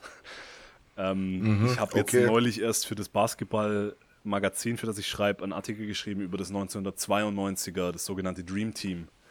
Äh, mit, mit Ja, da habe ich eine Story von dir, glaube ich, Michael gesehen. Jordan, Magic Johnson, Larry Bird, die damals dann alle dabei waren.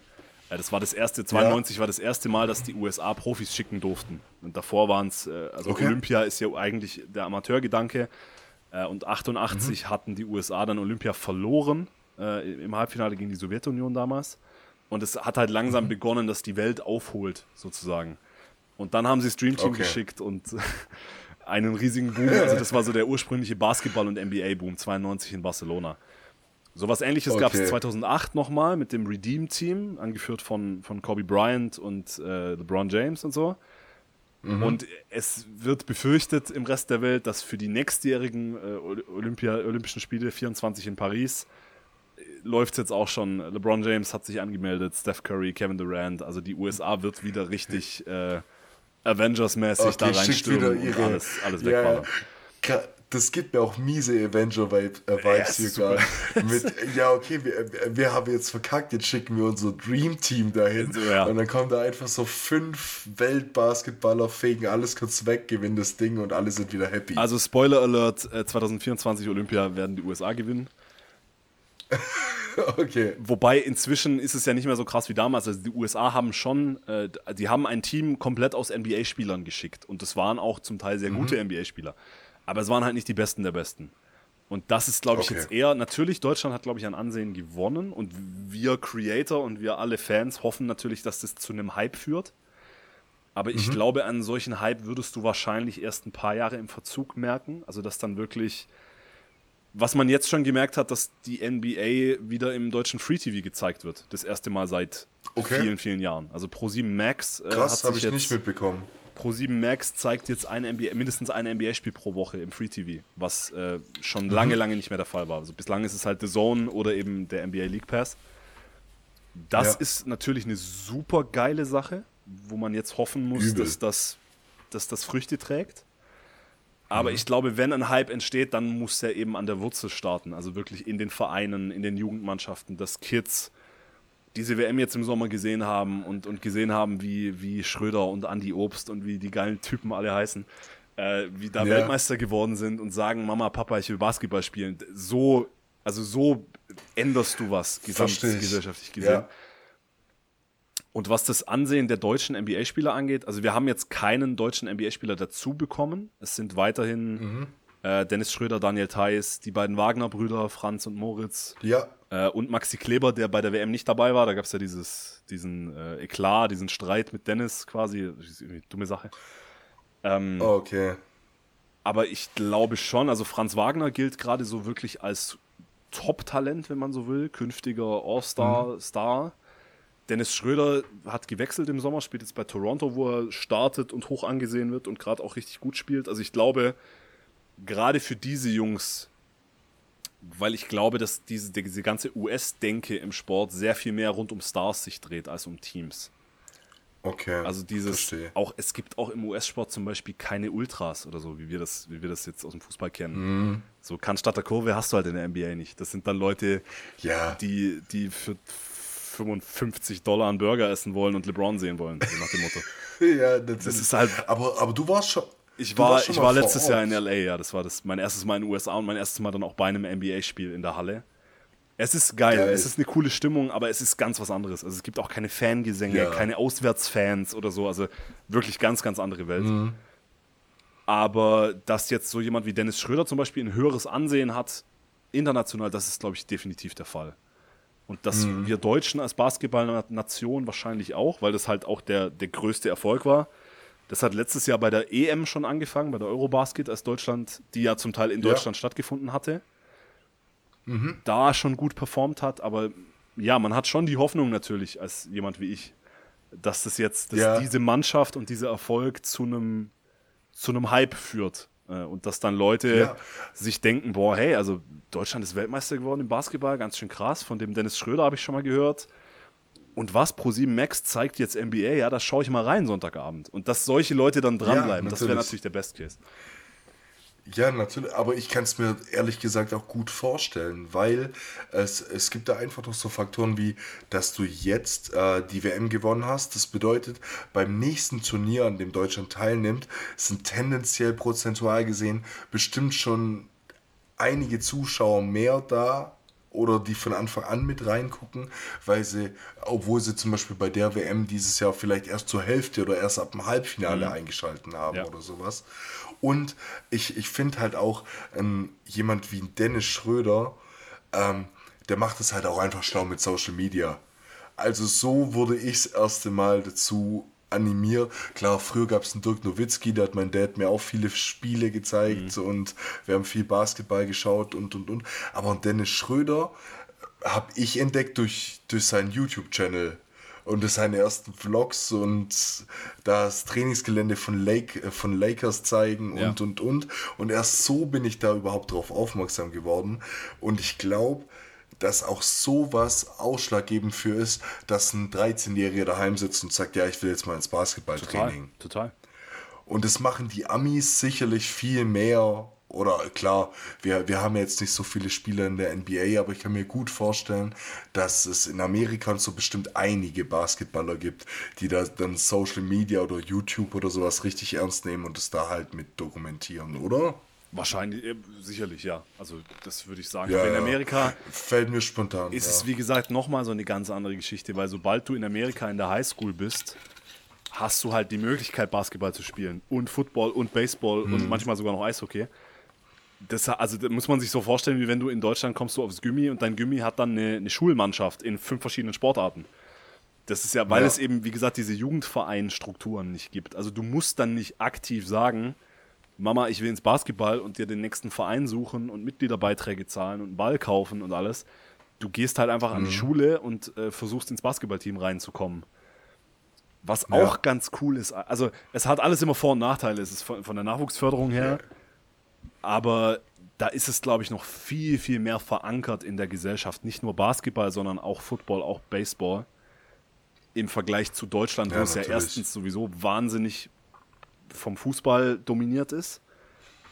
Ja, Und zweitens dieser Prozess, in einen Verein zu gehen, glaube ich, nochmal mehr Hürden hat als, als in den USA. Mhm. ja, verstehe ich natürlich. Also wird mich jetzt persönlich, wenn ich mich in die Situation reinversetze, auch wahrscheinlich eher zu leiten, auch mal eine neue Sportart oder sowas auszuprobieren, wenn es halt an meiner Schule Wenn du direkt an der Schule bist und du bist im Fußballteam und du hast dann aber Bock, auch nochmal Handball auszuprobieren, dann gehst halt dienstags noch ins Handballtraining. Und, und deswegen Ja, gibt es ja auch so in den USA es. ganz, ganz viele von den Top-Talenten, die irgendwie in die NBA gehen, die waren an Mhm. der Highschool noch krasse Football-Talente oder Baseball-Talente, hätten vielleicht sogar da Profis werden. Also das ist völlig normal. Gerade wenn du sowieso physisch, genetisch irgendwie ein krasser Athlet bist, dann spielst du halt an deiner Highschool und an deinem College manchmal, äh, College dann weniger, wenn es dann spezifischer wird, Mhm. aber an der Highschool spielst du halt Football, Baseball und Basketball. Und das ist dann auch so gemacht, dass die, dass die Saisons sich nicht so sehr überlappen. So Basketball ist dann mehr so im Winter die Saison, du bist in der Halle, Football bist du draußen und so. Das ist eigentlich schon ein ganz geiles System, um Kinder für Sport zu begeistern, würde ich, würde ich behaupten. Ja, 100% voll deiner Meinung. Geil. Könnten wir uns vielleicht auch mal noch ein bisschen was von abgucken. Ja, vielleicht. Weil, wenn, wenn ich es jetzt auf meine Schullaufbahn beziehe, obwohl es da ja schon auch Möglichkeiten gibt, aber wenn das so klassisch, äh, dieses Amerika-Klischee, so, äh, da, dass für viele Leute dort unten alles besser ist, klar, ich stelle es mir auch, ich, ich kann mir nichts Geiles vorstellen, als jetzt nochmal 16 zu sein und die Möglichkeit zu haben, auf eine Highschool zu gehen oder sowas. Kumpel das von ein mir- absoluter, Ein Kumpel von mir hat an der Uni Ja? ein Auslandssemester in Santa Barbara gemacht, also auch noch hier Ja? in Kalifornien, Strand, Alter. Ey, das. College-Leben, Ja, meine Fresse. Also da dann noch hier so diese klassischen Campus-Partys mit Red Cups und allem und stell dir mal vor, du bist dann irgendwie Quarterback vom Footballteam. Du bist ja, Ja, der absolut. Superstar an diesem, an diesem Campus. Boah. Der, der war wirklich in jedem Film aus Amerika Ja, abgebildet wird. Der Quarterback, ja. Nee, nee, natürlich. Aber nee, ich, ich weiß nicht, kann, äh, wie du vorher gesagt hast, hat sicherlich viele Vorteile, sicherlich aber auch viele Nachteile.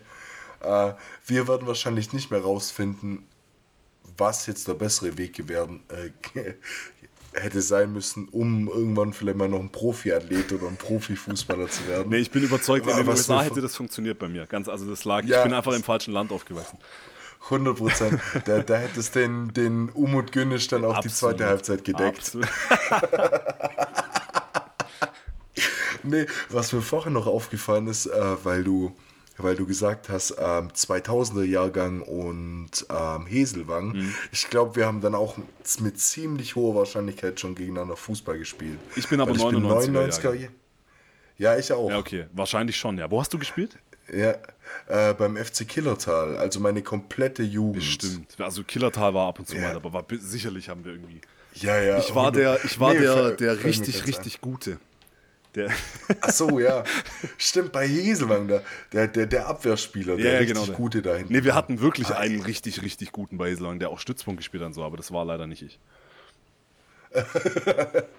Ja, gut, okay. Das war, Schade. das war Tim. Aber vielleicht. Liebe, liebe Grüße an der Stelle. So, äh, Lorenzo, Basketball hatten wir jetzt gerade drüber gesprochen. Ich überlege, ob es noch irgendwas gibt, das mich, äh, das mich wirklich brennend interessiert. Aber äh, wahrscheinlich gibt es eher noch ein paar Sachen, die mich brennend zu dir als Person interessieren. Ich, ja, gerne. Also ich glaube, wir haben jetzt auch, wenn jetzt noch Leute zuhören nach all dem Basketball, Fußball, Sport-Talk. Aber nee, nee, das soll ja auch tatsächlich äh, so ein bisschen die Abwechslung sein in diesem ganzen Format. Ja. Also ich weiß, dass wir jetzt echt, echt viel über Fußball und auch Basketball und sowas gesprochen haben. Aber äh, wir hatten bisher irgendwie in jeder Folge ja auch einen anderen Gast da. Und ich glaube nicht, dass es jetzt so eine spezielle Zielgruppe gibt, äh, die man irgendwie begeistern will. Das finde ich auch das Geile wette, an dem Format. Das habe ich dir am Anfang auch gesagt, dass ich das Format, diese Idee, die du, die du hattest und was ihr da jetzt aufzieht, finde ich total cool. Also einfach dieses, ich bin auch jemand, das liegt wahrscheinlich auch irgendwo im, im Kern der Sache als Journalist, dass ich eben sehr, sehr neugierig bin und gerne die Geschichte von hauptsächlich natürlich SportlerInnen, aber vor allem auch Geschichten von Menschen erfahre. Und da so ein, mhm. so ein Interviewformat und sich mit irgendwie spannenden Leuten hinzusetzen und, und zu erfahren, wie die ticken und warum sie machen, was sie machen, das ist generell geil. Also ich höre mir generell auch sehr gerne irgendwelche Interviewformat-Podcasts an. Und das dann so ja. ein bisschen mit dem regionalen Bezug, so Kids with Dreams, auch noch geiler Titel dann dazu. Also da, ähm, ja. das, das ist schon eine, eine, richtig coole Sache. Nee, das freut mich auch mega, das von, von dir zu hören. Ähm, ich ich glaube, es bringt mich als Person auch wirklich weiter. Mhm ähm, weil ich mich halt auf extrem viele verschiedene Personen einlasse und immer was anderes Thema ist. So, ich ich habe persönlich das Gefühl, dass das so ein bisschen meinen Horizont erweitert. Total. Ich habe jetzt heute wieder Sachen über übers Basketball jetzt stand jetzt gelernt, die ich davor nicht wusste. Davor habe ich irgendwelche Geschichten über Sneen nahegelegt bekommen, wozu ich bisher gar keinen Bezug hatte und und und es, es geht immer weiter, aber ich finde es selber mega spannend. Vor allem ist da, ich weiß nicht, ob du schon mal reingehört hast oder schon die eine oder andere Folge kennst, aber gerade diese, dieser Tim Gabel Podcast, dieser äh, Inside Brains, äh, war für mich am Anfang immer extrem abschreckend, weil eine Folge irgendwie fast vier Stunden geht. Ja. Und dann sind es meistens irgendwie noch so vier Stunden Teil 1, dreieinhalb Stunden Teil 2. Aber diese Möglichkeit, mit so vielen verschiedenen Menschen zu sprechen, der hat einmal einen René Adler da und die Woche drauf hat er irgendeinen Wissenschaftler der Neurochirurgie bei sich ja. und kann sich auf gleichem Level mit einem René Adler unterhalten wie mit diesem Wissenschaftler. Und das ist für mich so inspirierend, dass ich auch versuche, so das natürlich nicht eins zu eins nachzumachen, aber zu versuchen, einfach facettenreich zu sein und sich auch auf viele Sachen einzulassen, zu denen man bisher keinen Bezug hatte. Einfach weil es dich im Leben sicherlich immer, du kannst ja nie auslernen. Absolut. Und nicht nur dieses Horizont erweitern, sondern auch die Erkenntnis, die ich immer wieder habe, wenn ich mir, also ich höre zum Beispiel den Podcast von Jay Shetty sehr gerne, mhm. ähm, ein anderer Podcast, ja. Finding Mastery, also bei mir geht es dann viel so in die Richtung, Selbstverwirklichung und Mindset-Geschichten und, und, Mental Health und so. Aber egal, mhm. wer, da, wer da zu Gast ist, ob das Schauspieler sind oder Musiker, diese Erkenntnis, dass Leute, die, also Kids with Dreams sozusagen, egal in mhm. welchem Bereich, dann doch halt irgendwie sehr ähnlich gestrickt sind. Das finde ich total faszinierend und auch inspirierend, dass du, egal ob ja. du jetzt irgendein Neurowissenschaftler bist oder ein Fußballprofi, wenn du so, eine gewisses, so ein gewisses Mindset hast, der Beste in deinem Feld werden zu wollen, dann sind es total coole Parallelen, die sich in den Persönlichkeiten dann auch irgendwie und so gewisse Charaktereigenschaften, die du dir dann versuchen kannst abzuholen. Und es gibt für mich mhm. generell, es gibt für mich nichts Schöneres, als mich mit einem Menschen zu unterhalten, der für irgendwas brennt.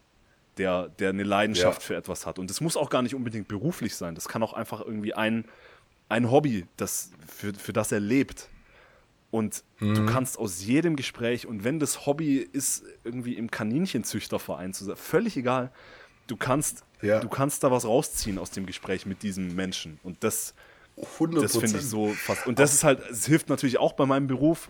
Bei mir sind es dann hauptsächlich SportlerInnen, mit denen ich Interviews führe, deren, deren Geschichten ich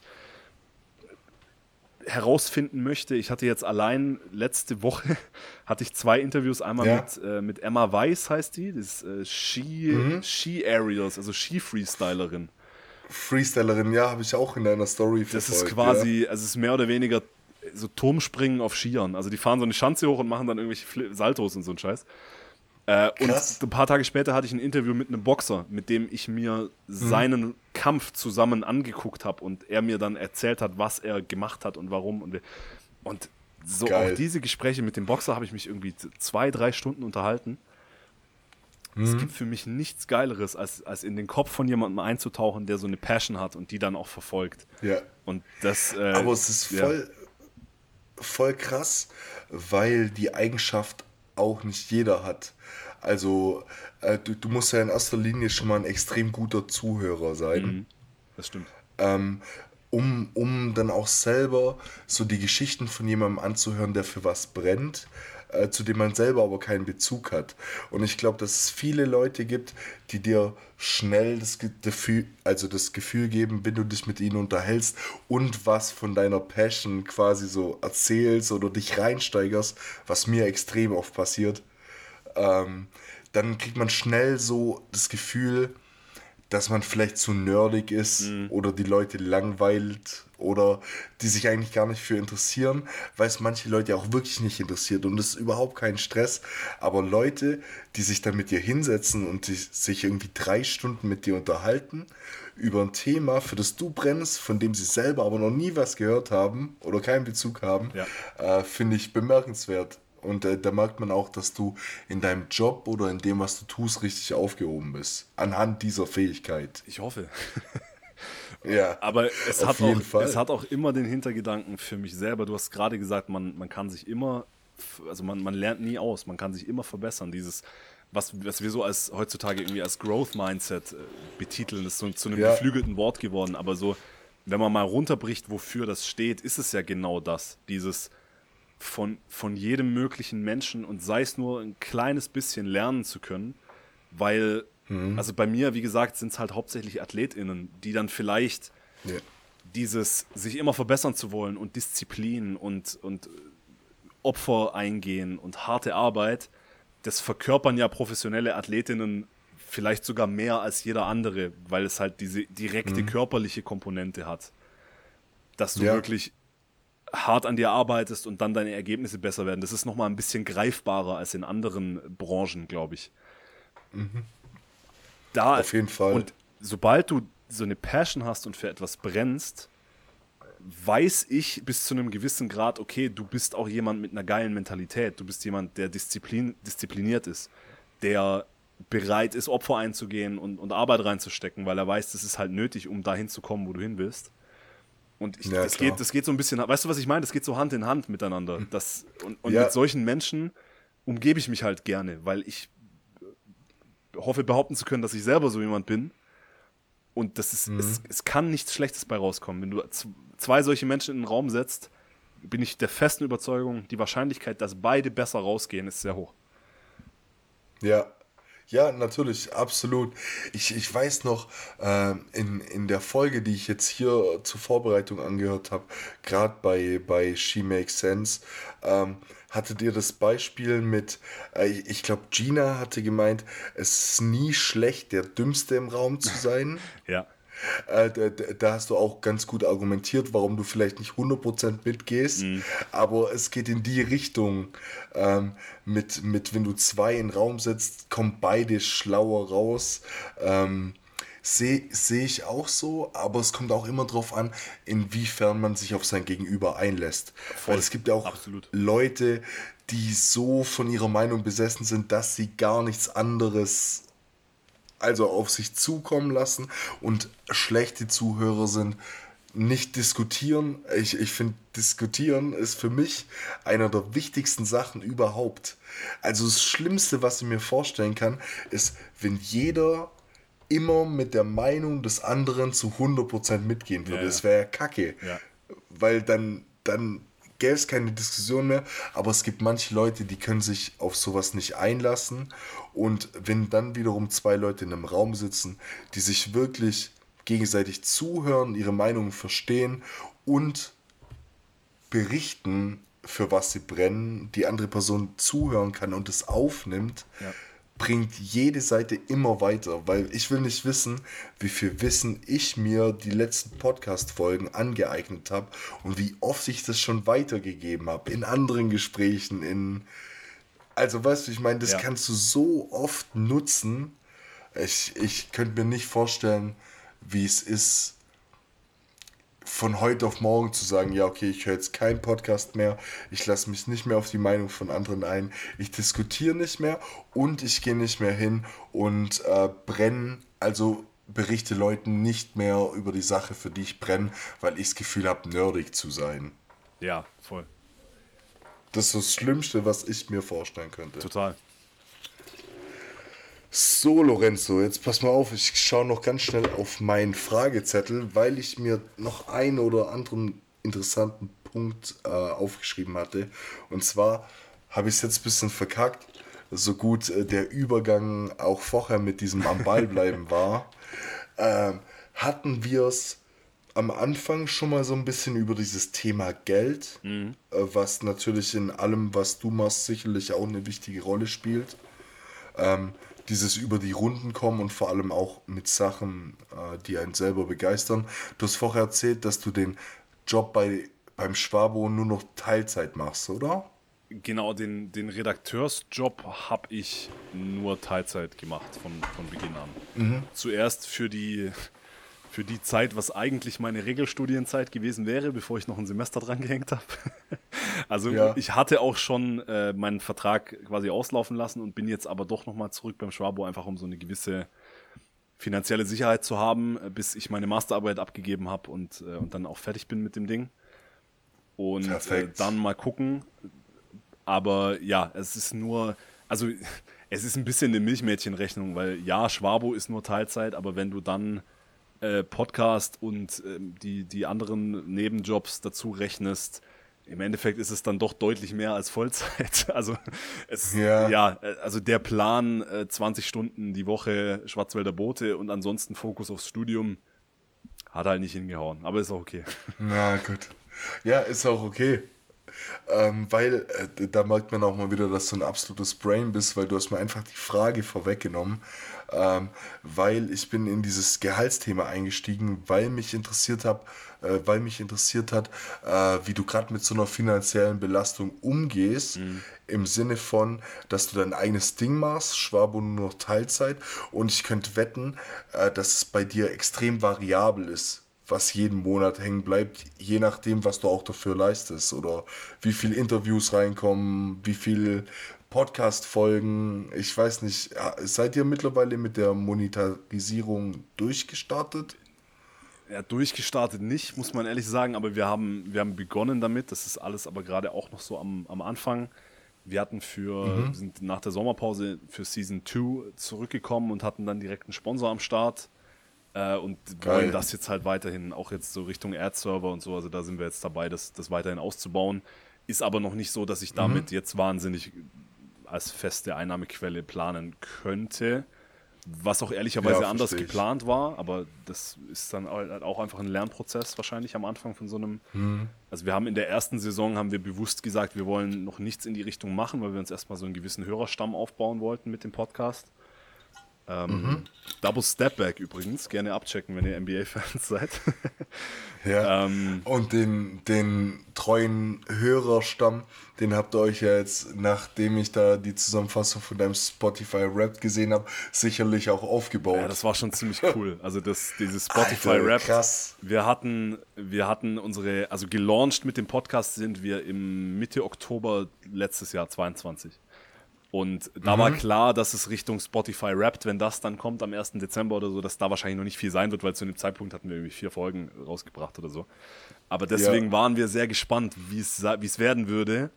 Und es war wirklich ähm, ja, überwältigend, wie viele Nachrichten, Story-Markierungen und einfach der Gedanke, dass es da draußen Personen gibt, die zum Teil irgendwie jetzt bislang in diesen elf Monaten irgendwie 5000 Minuten mir zugehört haben. Das, das, Ja. ist, das ist so surreal Un- irgendwo noch. unglaublich. Das ist echt ja, sehr, sehr cool und auch mit der, ja, was für Ausmaße das dann hatte, wie viele Leute das waren, das ist einfach alles sehr, sehr schön und da bin ich sehr, sehr dankbar für und es macht natürlich dann auch entsprechend, entsprechend Spaß. ja, und sei euch auch von Herzen gegönnt. Also das habt ihr euch ja jetzt auch nicht von heute auf morgen aufgebaut. Das ist ja jetzt auch schon ein längerer Prozess. Ja, das stimmt. Ähm, und, und von dem her, also wirklich, ich, ich habe ja unsere Hörerzahlen im Vergleich gehabt und ich bin auf das, was wir im letzten Jahr geleistet haben, auch unglaublich stolz. Ja, geil. Ähm, ich, ich weiß noch, ich, ich finde, dass Spotify Rap für ähm, Creator eh eine unfassbar gute Sache ist. Das stimmt. Um einfach mal nochmal so einen Überblick zu haben, was ist dieses Jahr passiert. Und ich weiß noch, unser Jahresrückblick kam letztes Jahr und wir sind im September gelauncht, mhm. letztes Jahr. Und äh, dann kommt dieser Spotify-Jahresrückblick und äh, wir haben es letztes Jahr für sieben Tage in die Chart, also in die Spotify-Charts geschafft. Äh, Rubrik, ich weiß gar nicht, ich weiß nicht mehr, ob es Comedy war, aber ich glaube, ich ja. bin mir nicht mehr zu 100% sicher, irgendwie so auf Platz 29 und das habe ich vier Monate nicht mitbekommen und dann kam dieser Spotify-Jahresrückblick. Äh, ich habe das gesehen und ich schwör's dir, ich hätte an dem Tag für Arnold Schwarzenegger in seiner Prime beim Bankdrücken geschlagen. Sag ich dir, ich war so, ich, ich, ich, ich saß das, vor meinem ich Handy. Ich kann das 100% nachvollziehen. Das war bei uns relativ kurz nach dem Launch. Das ist auch immer am Anfang ja. diese Geschichte exponentielles Wachstum und so. Also das ist dann auch immer ja. ein bisschen, deswegen ist man auch relativ schnell wieder raus. Aber wir waren mhm. mit unserer, nach unserer zweiten Folge waren wir auf Platz 3 der Sport-Podcast-Charts. Und wir standen halt ja. direkt über Toni und Felix Groß. Und das war dann so, ja, ja, ey, was, was geht denn ab hier? Wie cool ist das bitte? Äh, und jetzt dieses Jahr waren wir anscheinend auch mal in den Chart, aber das habe ich auch nicht mitbekommen. Äh, ja, aber wir waren dieses Jahr auch nicht mehr dort, ja. Äh, dieses Jahr waren wir auch einmal kurz und halt gerade, also klar, der, der Basketball-Podcast-Markt ist jetzt kein allzu riesiger, aber wir sind jetzt mhm. in Deutschland bei dem Basketball-Podcast so relativ fix in der Top 5 bis 10, äh, inklusive den ganzen US-englischsprachigen äh, Geschichten. Und das Krass. ist halt schon echt ziemlich, ziemlich, ziemlich cool. Also da, das, das ist geil. Das freut einen total. Und es ist halt auch, und es ist irgendwo aber auch die, also man muss schon dazu sagen, mein, mein äh, hochgeschätzter und heißgeliebter Co-Host Julius, äh, der mhm. ist Fulltime-YouTuber, äh, auch mit so NBA-Analysen. Mhm wir haben also quasi, was so, was so Community und, und Hörerschaft angeht, wir haben nicht bei Null angefangen. Also es waren sicherlich viele, viele von seiner YouTube-Community, die da rübergekommen sind und sich dann eben auch den Podcast angehört haben.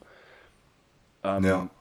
Aber dann doch halt irgendwo dieses, die, dieses Bewusstsein, wir wussten von Anfang an, wir ziehen durch und, und wir stecken da aus rein objektiven Gesichtspunkten viel zu viele Stunden rein und wollen, dass das Ding geil wird mhm. und haben uns äh, ein Konzept überlegt und haben etwas auf den Markt gebracht, wo wir der Meinung waren, dass es das so noch nicht gab oder gibt. Ja. Und mhm. äh, dass sich das dann so auszahlt in, in solchen schönen Momenten und in solchen. Und wenn mir dann einer schreibt, hey, so danke für euren geilen Content, so ich, ich höre es mir jeden Donnerstag auf dem Weg zur Uni an.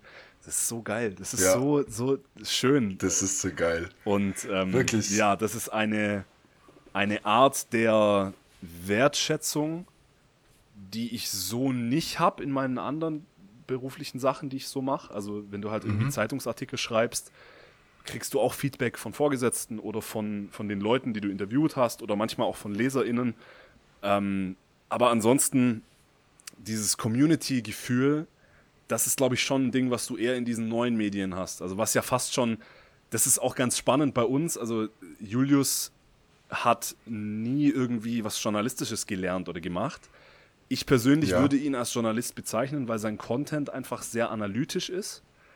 Aber mhm. er ist jetzt nicht Journalist per se. Er ist eher, wenn man so will, Influencer oder zumindest Creator oder wie auch immer man das beschreiben möchte.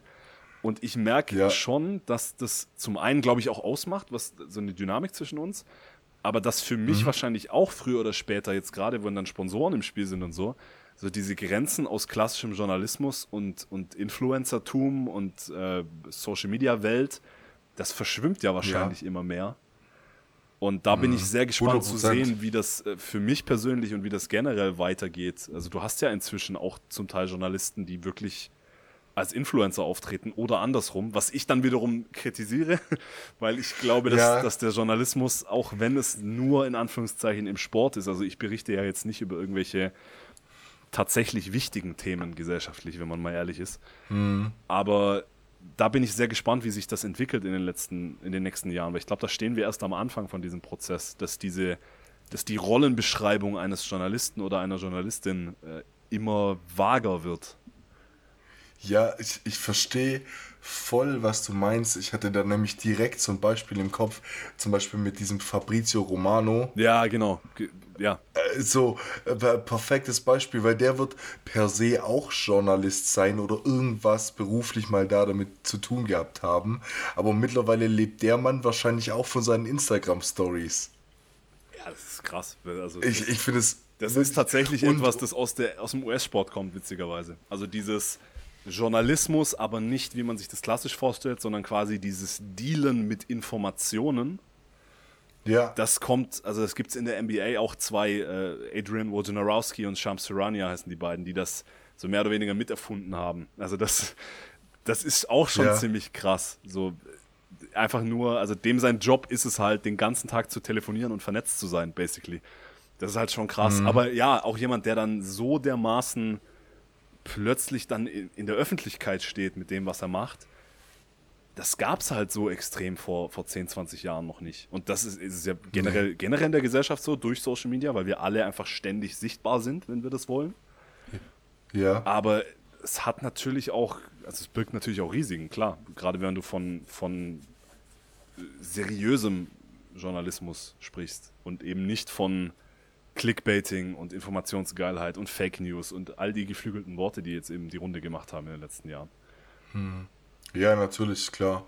Weil äh, letztendlich muss man sich ja auch oftmals eingestehen, dass ich nutze zum Beispiel was, was gerade so Fußball-News oder sowas an, anbelangt, mittlerweile, mittlerweile Social Media auch als Ich auch. Hauptinformationsquelle. Ich krieg 90 Prozent Also, meiner absolut. News kriege ich oft über Twitter oder Instagram.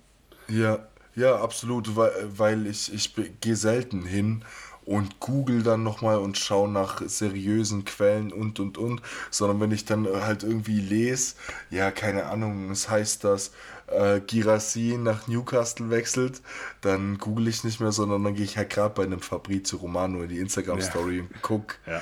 ob was drin ist oder nicht. Ich weiß, das ist echt, echt krass. Ich bin auch gespannt, ähm, gerade angesichts zu den nächsten Jahren, wie es bei dir laufen wird, beziehungsweise wie es in diesem Beruf laufen wird, ob es immer mehr verschwimmt. Aber wenn ich ehrlich bin, bin ich mir schon sehr, sehr sicher, dass es so sein wird. Also, dass man zukünftig irgendwie gerade im Bereich Sportjournalismus dann automatisch auch einfach extrem viel mit Social Media zu tun haben Fall. Ja, Ich habe jetzt weil ich- überhaupt ich nicht, nicht deine. Was war denn die ursprüngliche Frage? Ich habe es, glaube ich, überhaupt nicht beantwortet. Ja, äh, ja da wäre ich nochmal drauf zurückgekommen. Da ging es ähm, um, um dieses ganze Geldthema. Ach so. Äh, wie, wie man über, über die Runden kommt, wenn man noch Teilzeit arbeitet. Gerade hast du ja zusätzlich noch gesagt, äh, dass du dir das mit dem, mit der Monat, äh, mit dem Scheiße, jetzt habe ich, hab ich einen Hänger mit, mit der Geldeinnahme. Ja, genau. Und mit der, mit der Geldeinnahmequelle vom äh, Podcast auch ein bisschen anders vorgestellt Mhm. hast, wie es jetzt gerade aktuell läuft. Und da würde mich einfach interessieren, wie, wie du da damit klarkommst, ob das für dich manchmal eine Belastung ist oder ob es schon an einem Punkt ist, wo du sagst, ja, okay, ich brauche vielleicht noch so einen Teilzeitjob, gerade beim Schwabo, um diese Sicherheit zu haben, aber es würde auch ohne funktionieren. Also, es wird bei mir wahrscheinlich nach dem Master relativ schnell voll in die Selbstständigkeit gehen. Oder ich kann mir das zumindest sehr gut vorstellen. Und ich glaube, Ja. also, du wirst jetzt im Sportjournalismus tendenziell nicht reich, aber ich bin auch, glaube ich, so von meinem, von meiner intrinsischen Motivation her nicht so materiell geprägt. Also zum Teil zu einem Punkt, also das wird sich sicherlich irgendwann, wenn ich älter bin, wenn es dann auch Richtung Familie geht und so, wird sicherlich irgendwie ein Umdenken stattfinden, aber für mich, ich möchte genug verdienen, als dass ich, wenn ich keinen Bock auf was habe, Nein sagen kann. Das ist für mich der Inbegriff von, von Erfolg auch irgendwo, aber vor allem auch von monetärem Erfolg, dass ich nicht Jobs oder Aufträge oder Interviews oder, oder Stellen machen muss, auf die ich eigentlich keine Lust habe, sondern dass ich es mir erlauben kann, nur das zu machen, worauf ich Bock habe und damit Ja. über die Runden zu kommen. Und an, ich, ich glaube, ich brauche nicht viel. So, also jetzt gerade auch Stand jetzt, ich bin noch mal zurück zum Schwabo und habe jetzt diesen, diesen Teilzeitjob noch, einfach um ein bisschen mehr Sicherheit zu haben, weil ich dann eben doch äh, eigene Wohnung und, und Lebensunterhalt und es wird alles teurer in der Inflation und so. Ähm, ja, also all das muss man schon im Hinterkopf haben. Also es würde gerade auch vor dem Hintergrund, dass ich ja jetzt meine Masterarbeit noch zu machen habe und diesen Master erstmal abschließen möchte. Stand jetzt würde es nicht funktionieren mit meinen, mit meinen Einnahmen aus selbstständiger Tätigkeit. Wenn ich Okay. wenn ich das ausreize und noch ein, zwei andere Stellen dazu, dann wird das schon irgendwie gehen. Aber ich glaube, das wäre aktuell, macht es einfach noch keinen Sinn. So, ich mache jetzt erstmal den Master fertig und bis dahin habe ich mein, mein sicheres Einkommen äh, bei, bei dem, den 20-Stunden-Job. Ich komme sehr gut mhm. über die Runden, ich kann mich nicht beschweren. Ähm, aber das passt erstmal so. Und wenn es dann wirklich in die Richtung geht, dass ich voll in die Selbstständigkeit gehe, dann gucke ich halt, wie ich mich aufstelle, wo ich bin aber auch immer mit der, deswegen macht es mich, glaube ich, überhaupt nicht. Also erstens, wie gesagt, ich bin nicht so, ich lege nicht so viel Wert auf, auf den Kontoauszug. Manchmal wahrscheinlich ja. sogar ein bisschen zu wenig. Also wenn, wenn ich mir angucke, was ich jetzt zum Beispiel gerade für diese, für dieses äh, Basketballmagazin, jetzt die Geschichte, die ich gemacht habe über das äh, Olympiafinale 1992, so, oder auch für einen Podcast oder generell, wie viele Stunden ich da reinstecke, wenn du das mal gegenrechnest für das, was ich krieg, dann würde jeder halbwegs ökonomische Mensch sagen, ja, bist, bist verrückt, macht doch keinen Sinn. Ja. Ist mir aber egal, ja, weil ich, ich habe halt Bock auf die Arbeit. Und irgendwann wird mir das wahrscheinlich sogar ein Stück weit zum Verhängnis. Also irgendwann muss ich vielleicht ein Stück weit umdenken, dass ich dann mhm. doch mehr drauf gucke, wie viel ich verdiene, weil es einfach anders nicht tragbar ist. Aber Stand jetzt ähm, ist das ehrlicherweise überhaupt kein Stressfaktor, glücklicherweise. Weil ich, auch weil ich immer weiß, okay, ich gehe dann raus in die große weite Welt und ich habe äh, große Ziele und ich will dahin und ich will dahin und ich will dahin. Aber wenn es nicht funktioniert, muss ich halt nicht auf dem Bau. Also ich kann dann trotzdem ja. wieder zum, zum Schwarzwälder Boten oder zu einer anderen Zeitung oder und kann dann nicht ganz in den Dimensionen, die ich mir erträume, aber ich kann immer irgendwie meinen Traumberuf ausüben. Äh, und muss, muss nicht irgendwie irgendwelche Paletten beim Edeka schleppen oder so. Da, also das ist dann ja. auch immer im Hinterkopf, so selbst wenn es nicht funktioniert, was ich mir so vorstelle, ist die Fallhöhe halt nicht so groß. Ich werde immer irgendwie was, ja. was machen können, was ich geil finde. Natürlich, und wir, wir sind da Stück weit, ein Stück weit ja eh so oder so privilegiert, weil wir halt auch einfach in Deutschland leben Klar, und das auch. keinem ja, du, du weißt, was ich sagen möchte. Einfach insofern, dass ähm, das ist ganz witzig. Ich habe mir vor ein paar Tagen, äh, ich glaube, ein Video angeschaut, auch von so einem MMA-Kämpfer aus Stuttgart. Christian Jungwirth heißt der. Mhm. Und ähm, der hat es auch drüber, der hat quasi sein ganzes Leben Revue passieren lassen, bis zu diesem Punkt, an dem er jetzt steht und hat dann die Zuschauer und Zuschauerinnen mitgenommen zu jedem Spot, bei dem er jemals gearbeitet hat, äh, zum ersten Gym, wo er mit 28 die erste Boxstunde genommen hat und und und. Und der hatte dann am Ende der Folge gesagt, hey, und ihr müsst immer dran denken, Arbeit gibt's immer. So, wenn du, wenn du als jemand, der vielleicht auch mal einen gewissen Fall hinter sich hat, weil er probiert hat, was zu machen, ähm, das am Ende nicht geklappt hat oder nicht klappen sollte, dann wirst du immer irgendwo einen Job finden. Und ich meine, du bist ja jemand, der ja auch extrem viele Vorkehrungen getroffen hat. Ich meine, du hast ein Abitur, du hast einen Bachelor, du hast hoffentlich drücke ich dir die Daumen, bald auch deinen Master. Und Sportjournalismus, Journalismus allgemein, dein Job beim Schwabo, da ist die Fallhöhe nicht so hoch und das ist auch gut so. Ähm, deshalb würde ich mir persönlich umso mehr wünschen, dass es bei dir klappt. Egal, was, was du vorhast. Ähm, ich ich glaube, dass das beim Schwabo und so sicherlich auch kein Job, krasser krasser, kein schlechter Job ist mhm. im Vergleich zu vielen anderen Sachen, wie du gerade gesagt hast. Aber es wäre schon sehr, sehr schön, nachdem ich jetzt so deine ganze Geschichte gehört habe, auch mit den anderen Folgen, die ich jetzt gehört hatte, dass das einfach irgendwie alles gut geht und dass du, wenn wir vielleicht in vier, fünf Jahren irgendwie an dem Punkt sind, dass wir sagen, komm, lass nochmal so eine Folge aufnehmen mhm. oder vielleicht auch in zwei Jahren, äh, dann darüber berichten kannst, wie perfekt das alles bis dahin gelaufen ist. Und weil wir jetzt so gut wie am Ende von der heutigen Folge sind, äh, möchte ich dir noch eine finale Frage stellen, mhm. ähm, die ich jedem Gast stelle. Und zwar, ähm, wo steht Lorenzo in fünf Jahren und was macht er bis dahin? Hauptberuflich. Mhm.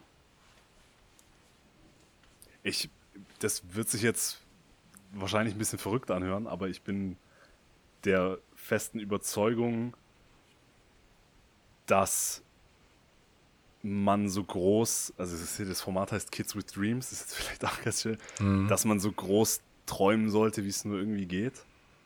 Ähm, ja.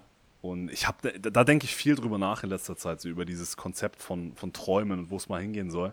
Und ich habe dann ein Instagram-Reel dazu gesehen von Andrew Schultz, dem, dem Stand-Up-Comedian, der auch irgendwie Mhm. einen Podcast hat und dann, und dann sagt, ähm, so, you're only gonna get as far as you dream.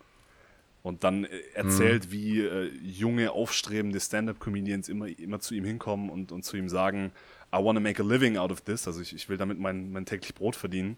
Und er sagt, then that's all you're gonna do. So nach dem Motto, natürlich, du brauchst Etappenziele und du brauchst irgendwie Schritte, aber es kann ja nur so weit gehen, wie du träumst. Und wenn ich dann, also wenn du nicht träumst, also wenn du sagst, ich will damit über die Runden kommen, nee, ich will so hoch, wie es nur irgendwie geht und das dann auch in einem, und wenn ich da, also wenn du jetzt fragst, wo will ich in fünf Jahren sein?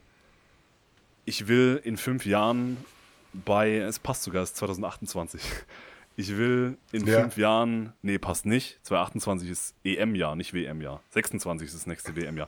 Ich will in fünf Jahren bei einem WM-Finale gewesen sein und dort gearbeitet haben. Ich will bei NBA-Finals gewesen sein und dort gearbeitet haben. Ich will Geil. entweder ein Buch geschrieben haben oder gerade dabei sein, ein Buch zu schreiben. Und ich will Mhm. Geil. den erfolgreichsten NBA-Podcast in Deutschland haben.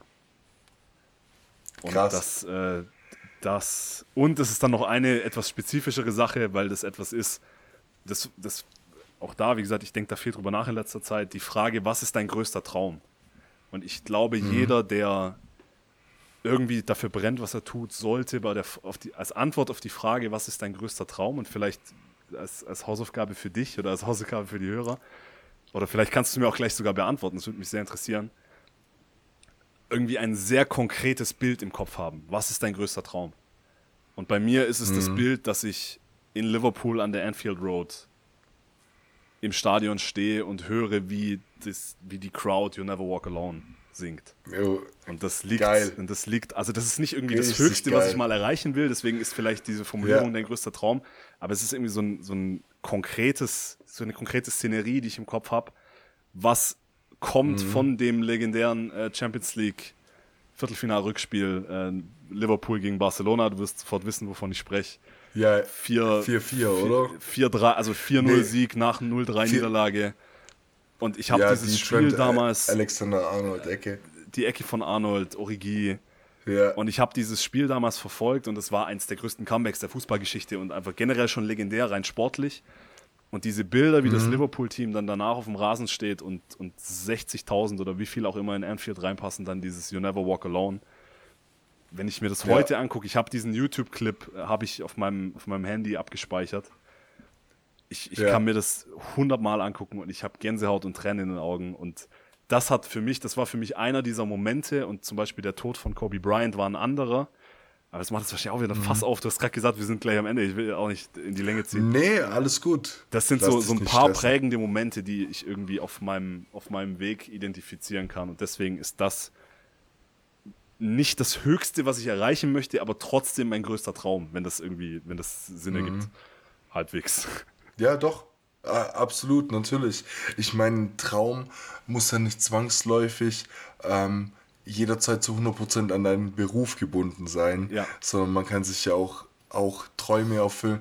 Ich meine, wie oft hört man es, dass ja, zwei Wochen Malediven wäre der größte Traum. Das wünsche ich mir, seit ich 25 bin und heute erfülle ich es mir. Also, das, das ist ja nicht sinnbildlich, was du zu diesem Zeitpunkt arbeitest.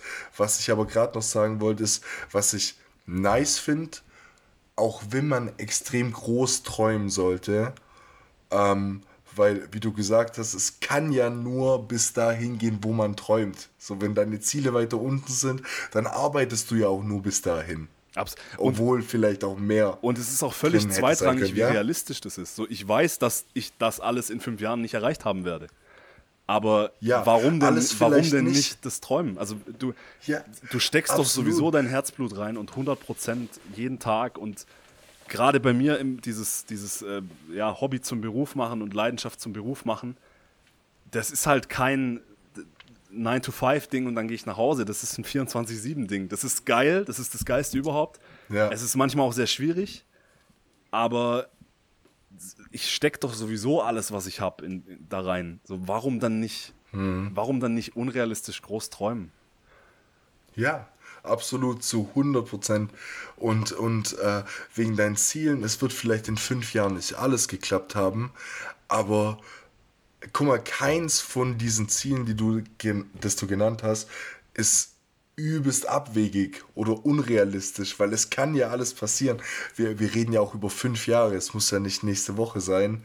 Und ich glaube, wenn du da weiter so viel Engagement wie bisher reinsteckst, dann ist es auch schon ein Riesenerfolg, wenn eins von diesen jetzt genannten Zielen in fünf Jahren erreicht wurde. Und das Schöne an der ganzen Sache ist, die Folge wird hoffentlich eine lange, lange, lange Zeit geben. Mhm. Und es ist sicherlich auch ein schönes Szenario zu sagen, ja, okay, in fünf Jahren höre ich mir meine Ziele von heute nochmal an auf Spotify und, und guck, äh, zu was es gereicht hat. Ich bin übelster Fan von diesem Großträumen. Ich selber habe aber Probleme bei der konkreten Zielsetzung. Mhm. Also, äh, weißt du, wie ich meine? Ja, ich ich hab ein Problem damit, zu 100% zu sagen, wo ich stehen will in Zukunft. Ich kann dir auch nicht zu 100% sagen, was mein größtes Ziel mit diesem Podcast hier zum mhm. Beispiel ist. Äh, weil ich da immer so Step für Step gehe. Äh, für, für mich ist ein Step immer mit jedem Gast vielleicht Nummer eins draufzusetzen. Äh, mit jeder Folge 20 Hörer mehr zu haben und so und zu schauen, wo es hingeht, was vielleicht aber nicht immer so schlau ist, weil ich vielleicht auch ein konkretes Ziel vor Augen haben sollte, das ich verfolge. Ich, aber es ist, es ist, ein bisschen eine Philosophie. Ja. Nee, ich wollte nicht mach, mach gerne zu Ende, bevor ich. Nee, nee, alles gut. Es ist ein Stück weit eine Philosophiefrage. Ja, ich finde es sehr interessant, weil ich glaube, bei mir ist es eher andersrum. Ich habe diese großen Ziele mhm. und diese großen Träume und ich habe, wie gesagt, irgendwie Videos auf meinem, auf meinem Handy und, und ja, quasi Mantras, nach denen ich lebe und aber so diese Step-by-Step-Ziele, also klar, jetzt irgendwie Master machen und so, das natürlich. Aber dieses, okay, Master wird fertig sein und dann mache ich das und dann gehe ich dahin und dann mache ich da, äh, habe ich null. Es ist so, ein, so eine unterschwellige Überzeugung, dass ich halt erstens weiß, dass ich ein Stück weit talentiert bin, wenn man so will. Also, dass ich halt das Glück habe, gewisse Voraussetzungen mhm. mitbekommen zu haben, von wem auch immer.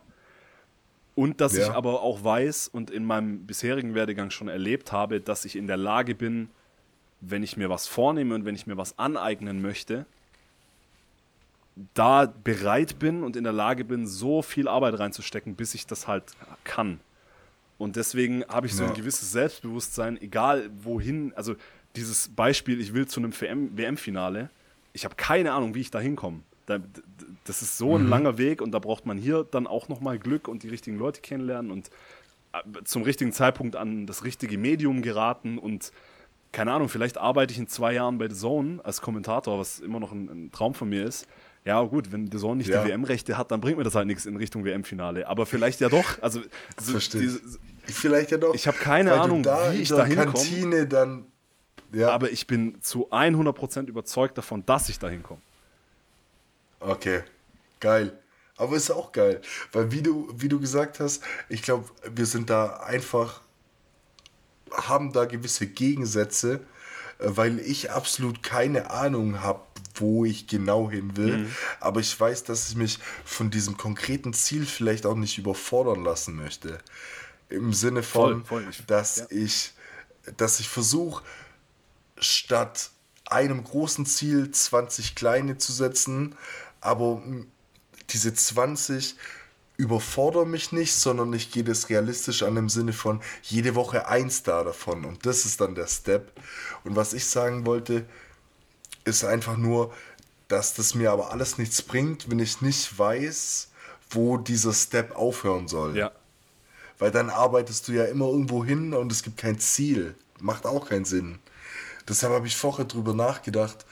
Und für mich ist ein sehr, sehr, sehr großes Ziel, ähm, in einigen Jahren, la, lass es auch fünf Jahre absolut realistisch, ähm, nicht mehr diesen Job nachzugehen, den ich aktuell nachgehe. Mhm. Also diesem Hauptjob. Der, ähm, ich, ich will das nicht immer so verallgemeinern, weil heutzutage leben wir auch irgendwie in einer Generation, wo niemand mehr 9 to 5 arbeiten möchte Ja, und jeder was eigenes auf die Beine stellen möchte. Deshalb möchte ich das nicht so verallgemeinern, aber mein Ziel ist es, ko konkret, habe ich mir gerade Gedanken drüber gemacht, stehe ich aber auch sicherlich in ein paar Jahren noch hinter, ähm, nicht mehr den Job zu machen, den ich gerade aktuell mache und von einer Sache, die ich mir selber aufgebaut habe, und da gibt es aktuell zwei Standbeine, das ist entweder dieses Podcast-Ding, wo DJ. ich 100% hinterstehe, oder DJ zu machen. Und ich bin gerade an einem verdammt schweren Punkt, weil ich weiß, früher oder später muss ich von einem von beiden ablassen, um mich auf die andere Sache auch wirklich zu 100% fokussieren zu können. Ist das so? Ähm, Das ist, also es hört sich sehr ähnlich an wie bei mir Fußball und Basketball. Ich weiß ich Ja. nicht. Also ich glaube, es ist, wenn du, wenn du genug, genug Stunden reinsteckst und gut genug bist in beiden, warum nicht? Wenn du für beides gleich brennst und Bo- Bock hast, beides weiterzumachen. Ja, ab, absolut, gebe ich dir voll recht, aber ich merke jetzt schon, dass das ziemlich an mir zehrt. Also sowohl von der zeitlichen Komponente her, als auch äh, die mentale Komponente.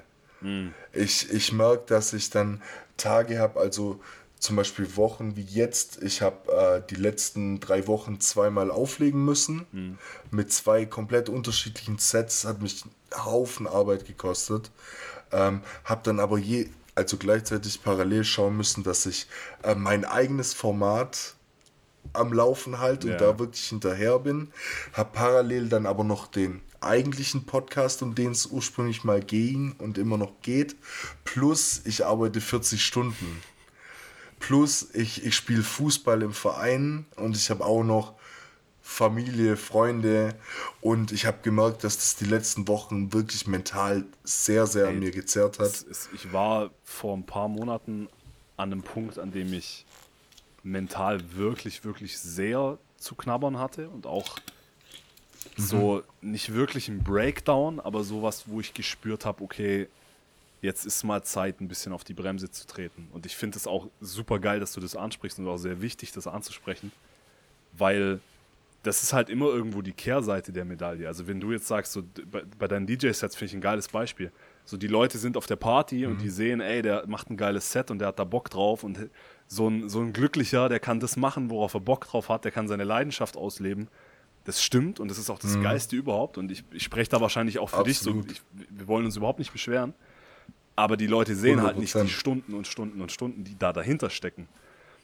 Dieses, Ja. das ist bei mir auch eine, eine Differenzierung zwischen, wenn ich jetzt zum Beispiel einen Podcast aufnehme, aber das ist auch generell was in meinem Leben. Das ist ja dann nicht nur Podcast-Aufnahmezeit, plus Schneiden, plus Nachbearbeitung, plus raushauen und so. Und es ist auch nicht mal nur die konkrete Vorbereitung auf das Podcast-Thema, sondern das ist zig Spiele gucken, Bücher lesen, Artikel lesen, Podcasts hören. Das ist das, was ich vorher meinte. Es ist Ja. so ein 24-7-Ding. Und das dann im Basketball und im Fußball. So bei mir die Situation, dass ich mich irgendwie mit, mit Kumpels hinsetze und ein Fußballspiel gucke. Das mache ich zwar, aber das, also Fußball ist für mich kein, kein Hobby mehr. Dieses, das finde ich einen ganz schönen Ja. Satz, das hat irgendjemand mal zu mir gesagt. So das Hobby zum Beruf machen, da strebt jeder danach, aber es sagt dir halt niemand, dass das Hobby verloren geht dadurch. Ja, Und das finde ich, 100%. das, das, das beschreibt sehr, sehr gut und das finde ich immer sehr interessant, mit anderen Leuten da auch drüber zu sprechen, weil es ist ein fucking Grind. So, so, es ist halt, Ja. und es ist nicht immer geil. So, es ist, ich brenne da zu 100% dafür und ich habe auf jede Sekunde, die ich da irgendwie reinstecke, habe ich Bock. Aber es ist so anstrengend und auch mental, mental sehr, sehr herausfordernd phasenweise, weil es halt nie aufhört. Und dann hast du gerade die NBA-Saison irgendwie rumgebracht mit Hunderten von Stunden, die du da irgendwie reingesteckt hast. Nicht nur in der direkten Arbeit, sondern dir alle möglichen Spiele angeguckt, um halt immer up-to-date zu sein und auch dann, so du schimpfst dich Experte, dann sei auch ein Experte. Und das ist dann so der, Ja. auch der Anspruch an sich selbst. Und auch irgendwie Fußballspiele. Ich habe mir gestern vier Fußballspiele angeguckt. Ich habe für keines dieser Spiele konkret jetzt irgendwie, also für die DPA schreibe ich zum Beispiel Fußball-Live-Ticker. Ich habe da nicht konkret was, aber ich kann mir halt Leverkusen gegen Dortmund Ich bin halt Fußballjournalist, das kann ich mir nicht entgehen lassen. Ich muss das schon gesehen haben. Ja. Ja, natürlich. Und das ist halt, es ist so, so viel Arbeit hinter den Kulissen, die da drinstecken. Und ich glaube, das gilt für alle, die irgendwie in die Richtung ihre Leidenschaft irgendwie zum Beruf machen wollen. Und ich glaube, das darf man nie vergessen, was da dahinter steckt und dass es da auch Phasen gibt, in denen es richtig, richtig hart ist. Ja, 100 Prozent. Vor allem ähm, fand ich das, das Beispiel von dir gerade richtig nice mit diesem, ähm, dass du dann halt nicht einfach mit Kumpels hinsitzen kannst und ein Fußballspiel gucken, weil du hast ja immer diese dumme, dummes Wortspiel jetzt, aber du hast ja immer diese Brille auf, hast so oder so. Total. Aber da geht es jetzt um, um den Job und so ist es bei mir ja dann auch, wenn ich ähm, mal außerhalb von eigenen Partys, die man dann irgendwie Mhm. veranstaltet oder DJ oder oder oder ähm, mit Kumpels feiern gehe oder sowas. Du hörst immer mit einem ein Ohr, was DJ der DJ auf. macht. Ja. Genau, was macht der? Oh, der hat seinen Übergang verkackt. Oh, ich weiß nicht, ob ich das Lied jetzt gespielt hätte. Was weiß ich was. Mhm. Ja. Oder Podcasts habe ich jetzt nicht so oft. Gibt es aber auch, dass du dir Podcasts anhörst und dich fragst, so, war das jetzt der richtige Übergang? So, äh, war die Frage nicht ein bisschen kompliziert gestellt? Was hätte ich geantwortet? Soll ich das vielleicht für mein mal irgendwie nutzen oder sonst was? Manchmal geht's Hobby halt schon ein bisschen verloren. Ist- und du also- siehst das alles aus so einer Arbeitssicht. Es ist total. Und das, du kannst es ja auch nicht abschalten. Also gerade diese, diese, wenn ich ein Nee. Fußballspiel oder ein Basketballspiel gucke, erstens bin ich sowieso die ganze Zeit daran zu hinterfragen, okay, was ist gerade, welche Formation spielen die und so machen die gegen den Ball und Mhm. beim Basketball jetzt ist der gerade eingewechselt worden. Oh, die beiden haben aber noch gar nicht zusammengespielt diese Saison, oder? Krass. Also das Ja. ist schon mal die ganze Zeit und Ja.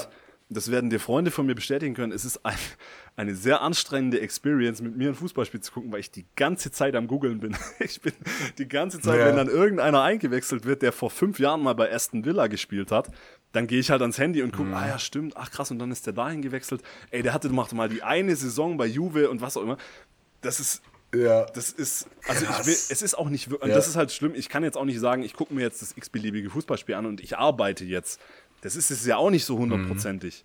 Aber es ist halt auch nicht entspannen. Es ist irgendwie so ein, so ein Halb-Mittelding.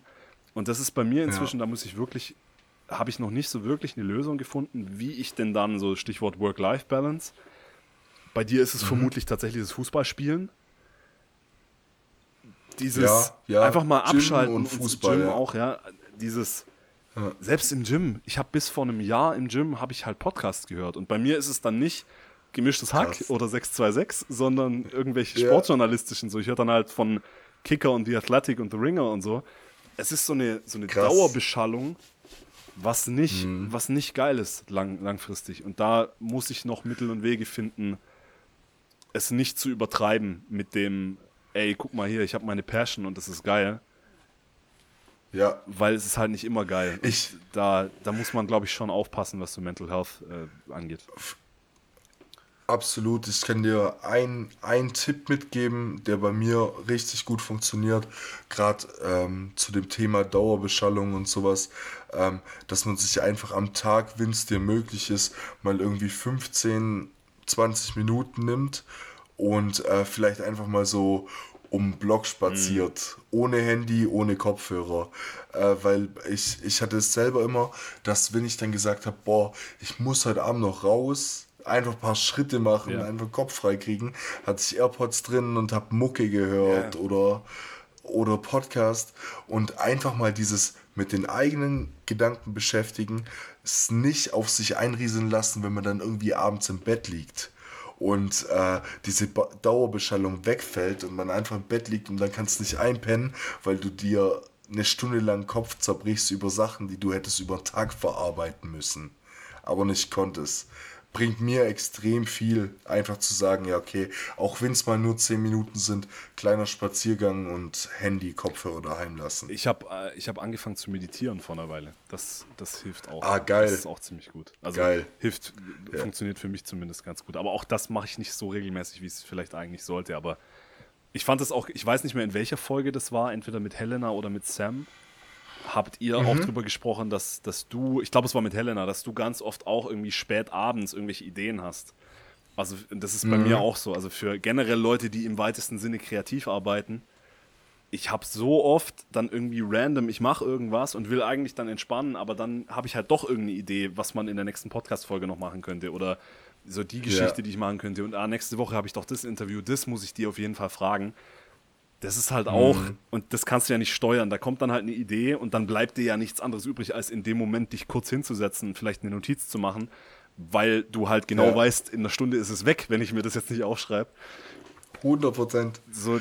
Und da gibt's und das Problem bei mir in solchen Situationen ist auch, dass ich mich dann nicht stoppen kann. Ja.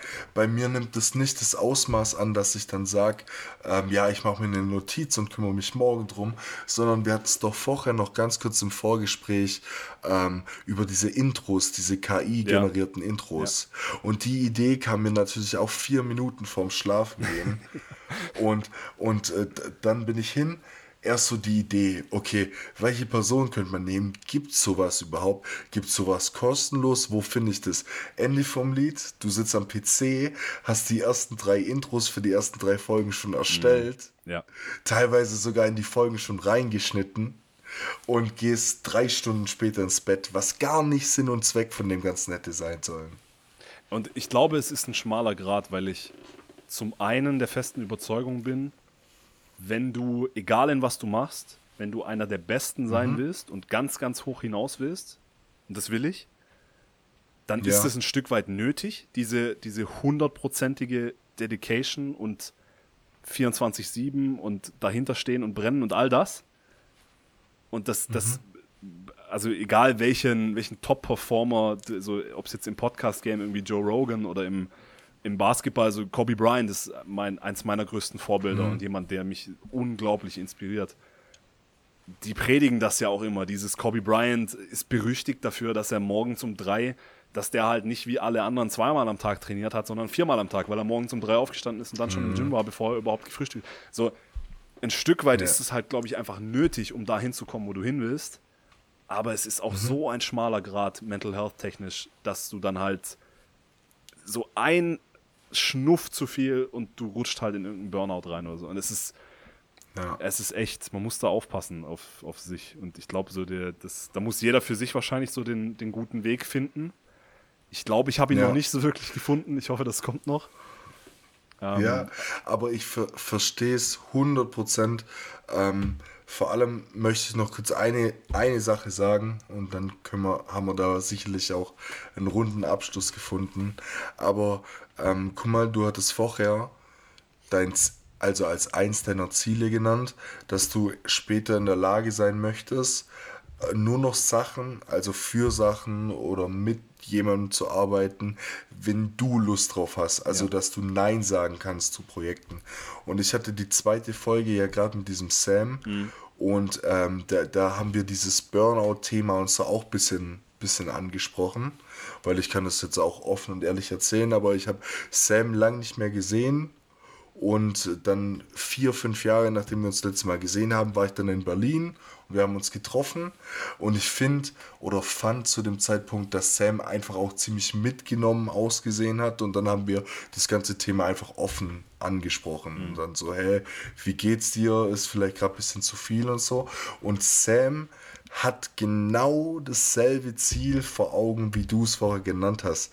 An diesen Punkt zu kommen, das hat er, glaube ich, auch im Podcast erzählt, dass er ähm, Projekte ablehnen kann, dass er nur noch für diese Artists, ich glaube, er hat da Marjan, Paula Hartmann und Schmidt oder sowas aufgezählt, dass er für die Content created und zum Rest Nein sagen kann, so dass er auch wirklich erfüllt, wo er selber privat auch 100% hintersteht. Ja. Und nicht irgendwie ein x-beliebiges Video für sonst wen drehen muss, wo er null Bezug zu hat. Und ich glaube, dass du auf diesem Weg dahin, Sachen abzulehnen, oftmals diesen schmalen Grat hast zwischen habe ich alles im Griff, Mental Health, Burnout. Mhm. So, äh, das gehört, wie du vorher auch gesagt hast, zu 100% dazu und es gibt keinen Weg oder keinen 100% vorgeschriebenen Weg, wie kriegt man das in den Griff. Niemals. Aber wichtig ist, nimm dir die Zeit und sag auch mal so, hey, jetzt ist zu viel und dann nimm dir einfach mal zwei Tage frei. Mhm. äh, wirklich, da, da muss man sein eigenes Ego zurückstecken und sagen, okay, jetzt gibt es halt einen Tag kein Live-Ticker oder die Podcast-Folge kommt später oder sonst was. Aber einfach mal einen Tag, zwei abschalten, holt dich immer direkt zurück zur Erde. Das, Und das muss man können. das muss man Das erstens ist mein können. einziger Tipp. Ja, äh, man muss es können. Und das werde ich auch. Ja. Und ich glaube, das ist dann auch, je mehr du, also je älter man wird und irgendwann dann Frau und Kinder und so, ich glaube, das, das wird dann schon auch andere Züge annehmen. Aber in meinem Fall bedeutet so ein Tag ja zwangsläufig auch kein Fußball, kein Basketball, kein, kein einziges der Bücher, die ich hier irgendwie hinter mir im Schrank stehen habe. Also was mache ich denn da Ja. den ganzen? Also es, ist, es muss ja dann wirklich schon irgendwie einen Tag mal in, in, in, in die Therme und äh, irgendeinen Roman sich schnappen oder sowas. Und wenn das das dann halt sein muss, dann muss es das mal irgendwie morgens Sport machen und Musik hören. Ähm, ja, Aber das kann auch, das kann auch zwei Stunden am Bodensee sitzen sein Mhm. Und sich über das ganze Zeug einfach mal Gedanken machen. Also wirklich mit den eigenen Gedanken auseinandersetzen. Ich glaube, wenn du da sitzt und sagst, okay, ich bin jetzt so weit, dass ich mal kurz eine Pause brauche, auch wenn die nur zehn Stunden ist, und dich dann mit deinen eigenen Gedanken beschäftigst, kommst du 100% auf eine Lösung. ja. Auch ohne Roman oder ohne Freunde, die dabei sind und Ja. so. Manchmal muss man sich echt nur mit sich selbst auseinandersetzen und in dem ganzen Alltagstrubel, den wir haben, ist da halt wenig Zeit für. Absolut, absolut. Aber ich glaube, wir kriegen das hin. Das, da, da mache ich mir auch keine Sorgen. Das wird schon. So. Also Lorenzo, auch wenn es ein bisschen abruptes Ende ist, aber ich sehe zwei Stunden elf Aufnahme. Ich glaube, wir haben eine sehr, sehr facettenreiche Folge geliefert. Vom Fußball-Nerd über Mental Health zum, äh, ich weiß gar nicht mehr, über was wir am Anfang gesprochen haben. Ah, Straßen, alleinerziehende Mütter. Straßenverkehrsordnung. Straßenverkehrsordnung. Ja, wirklich, ich bin mega, mega happy, dass du dir heute die Zeit genommen hast ähm, und hier vorbei gejoint bist. Ähm, ich glaube, ich spreche für alle Zuhörer und Zuhörerinnen der zukünftigen Folge, dass ich dir auf jeden Fall sehr, sehr viel Erfolg wünsche bei allem, was in Zukunft kommt. Ich danke dir. Äh, Focus on the small things. Bett, äh, erstmal noch dein Master. Und dann schauen wir, wie es weitergeht. Aber ich bin sehr, sehr optimistisch, äh, dass wir dich in fünf Jahren bei The Zone am Kommentatorenpult sehen. Im besten Fall ein Jahr später dann beim WM-Finale. Und ich drücke dir die Daumen bei allem, was du vorhast. Ich danke dir, Bro. Vielen, vielen Dank. Äh, also auch ich habe zu danken, dass du dir die Zeit genommen hast. Es hat sehr, sehr viel Spaß gemacht, war sehr lehrreich, auch für mich. Äh, und ja, Das freut ich mich. wünsche allen da draußen einen wunderschönen Morgen, Mittag, Abend, wann auch immer ihr das hört. Und äh, ja, passt auf euch auf.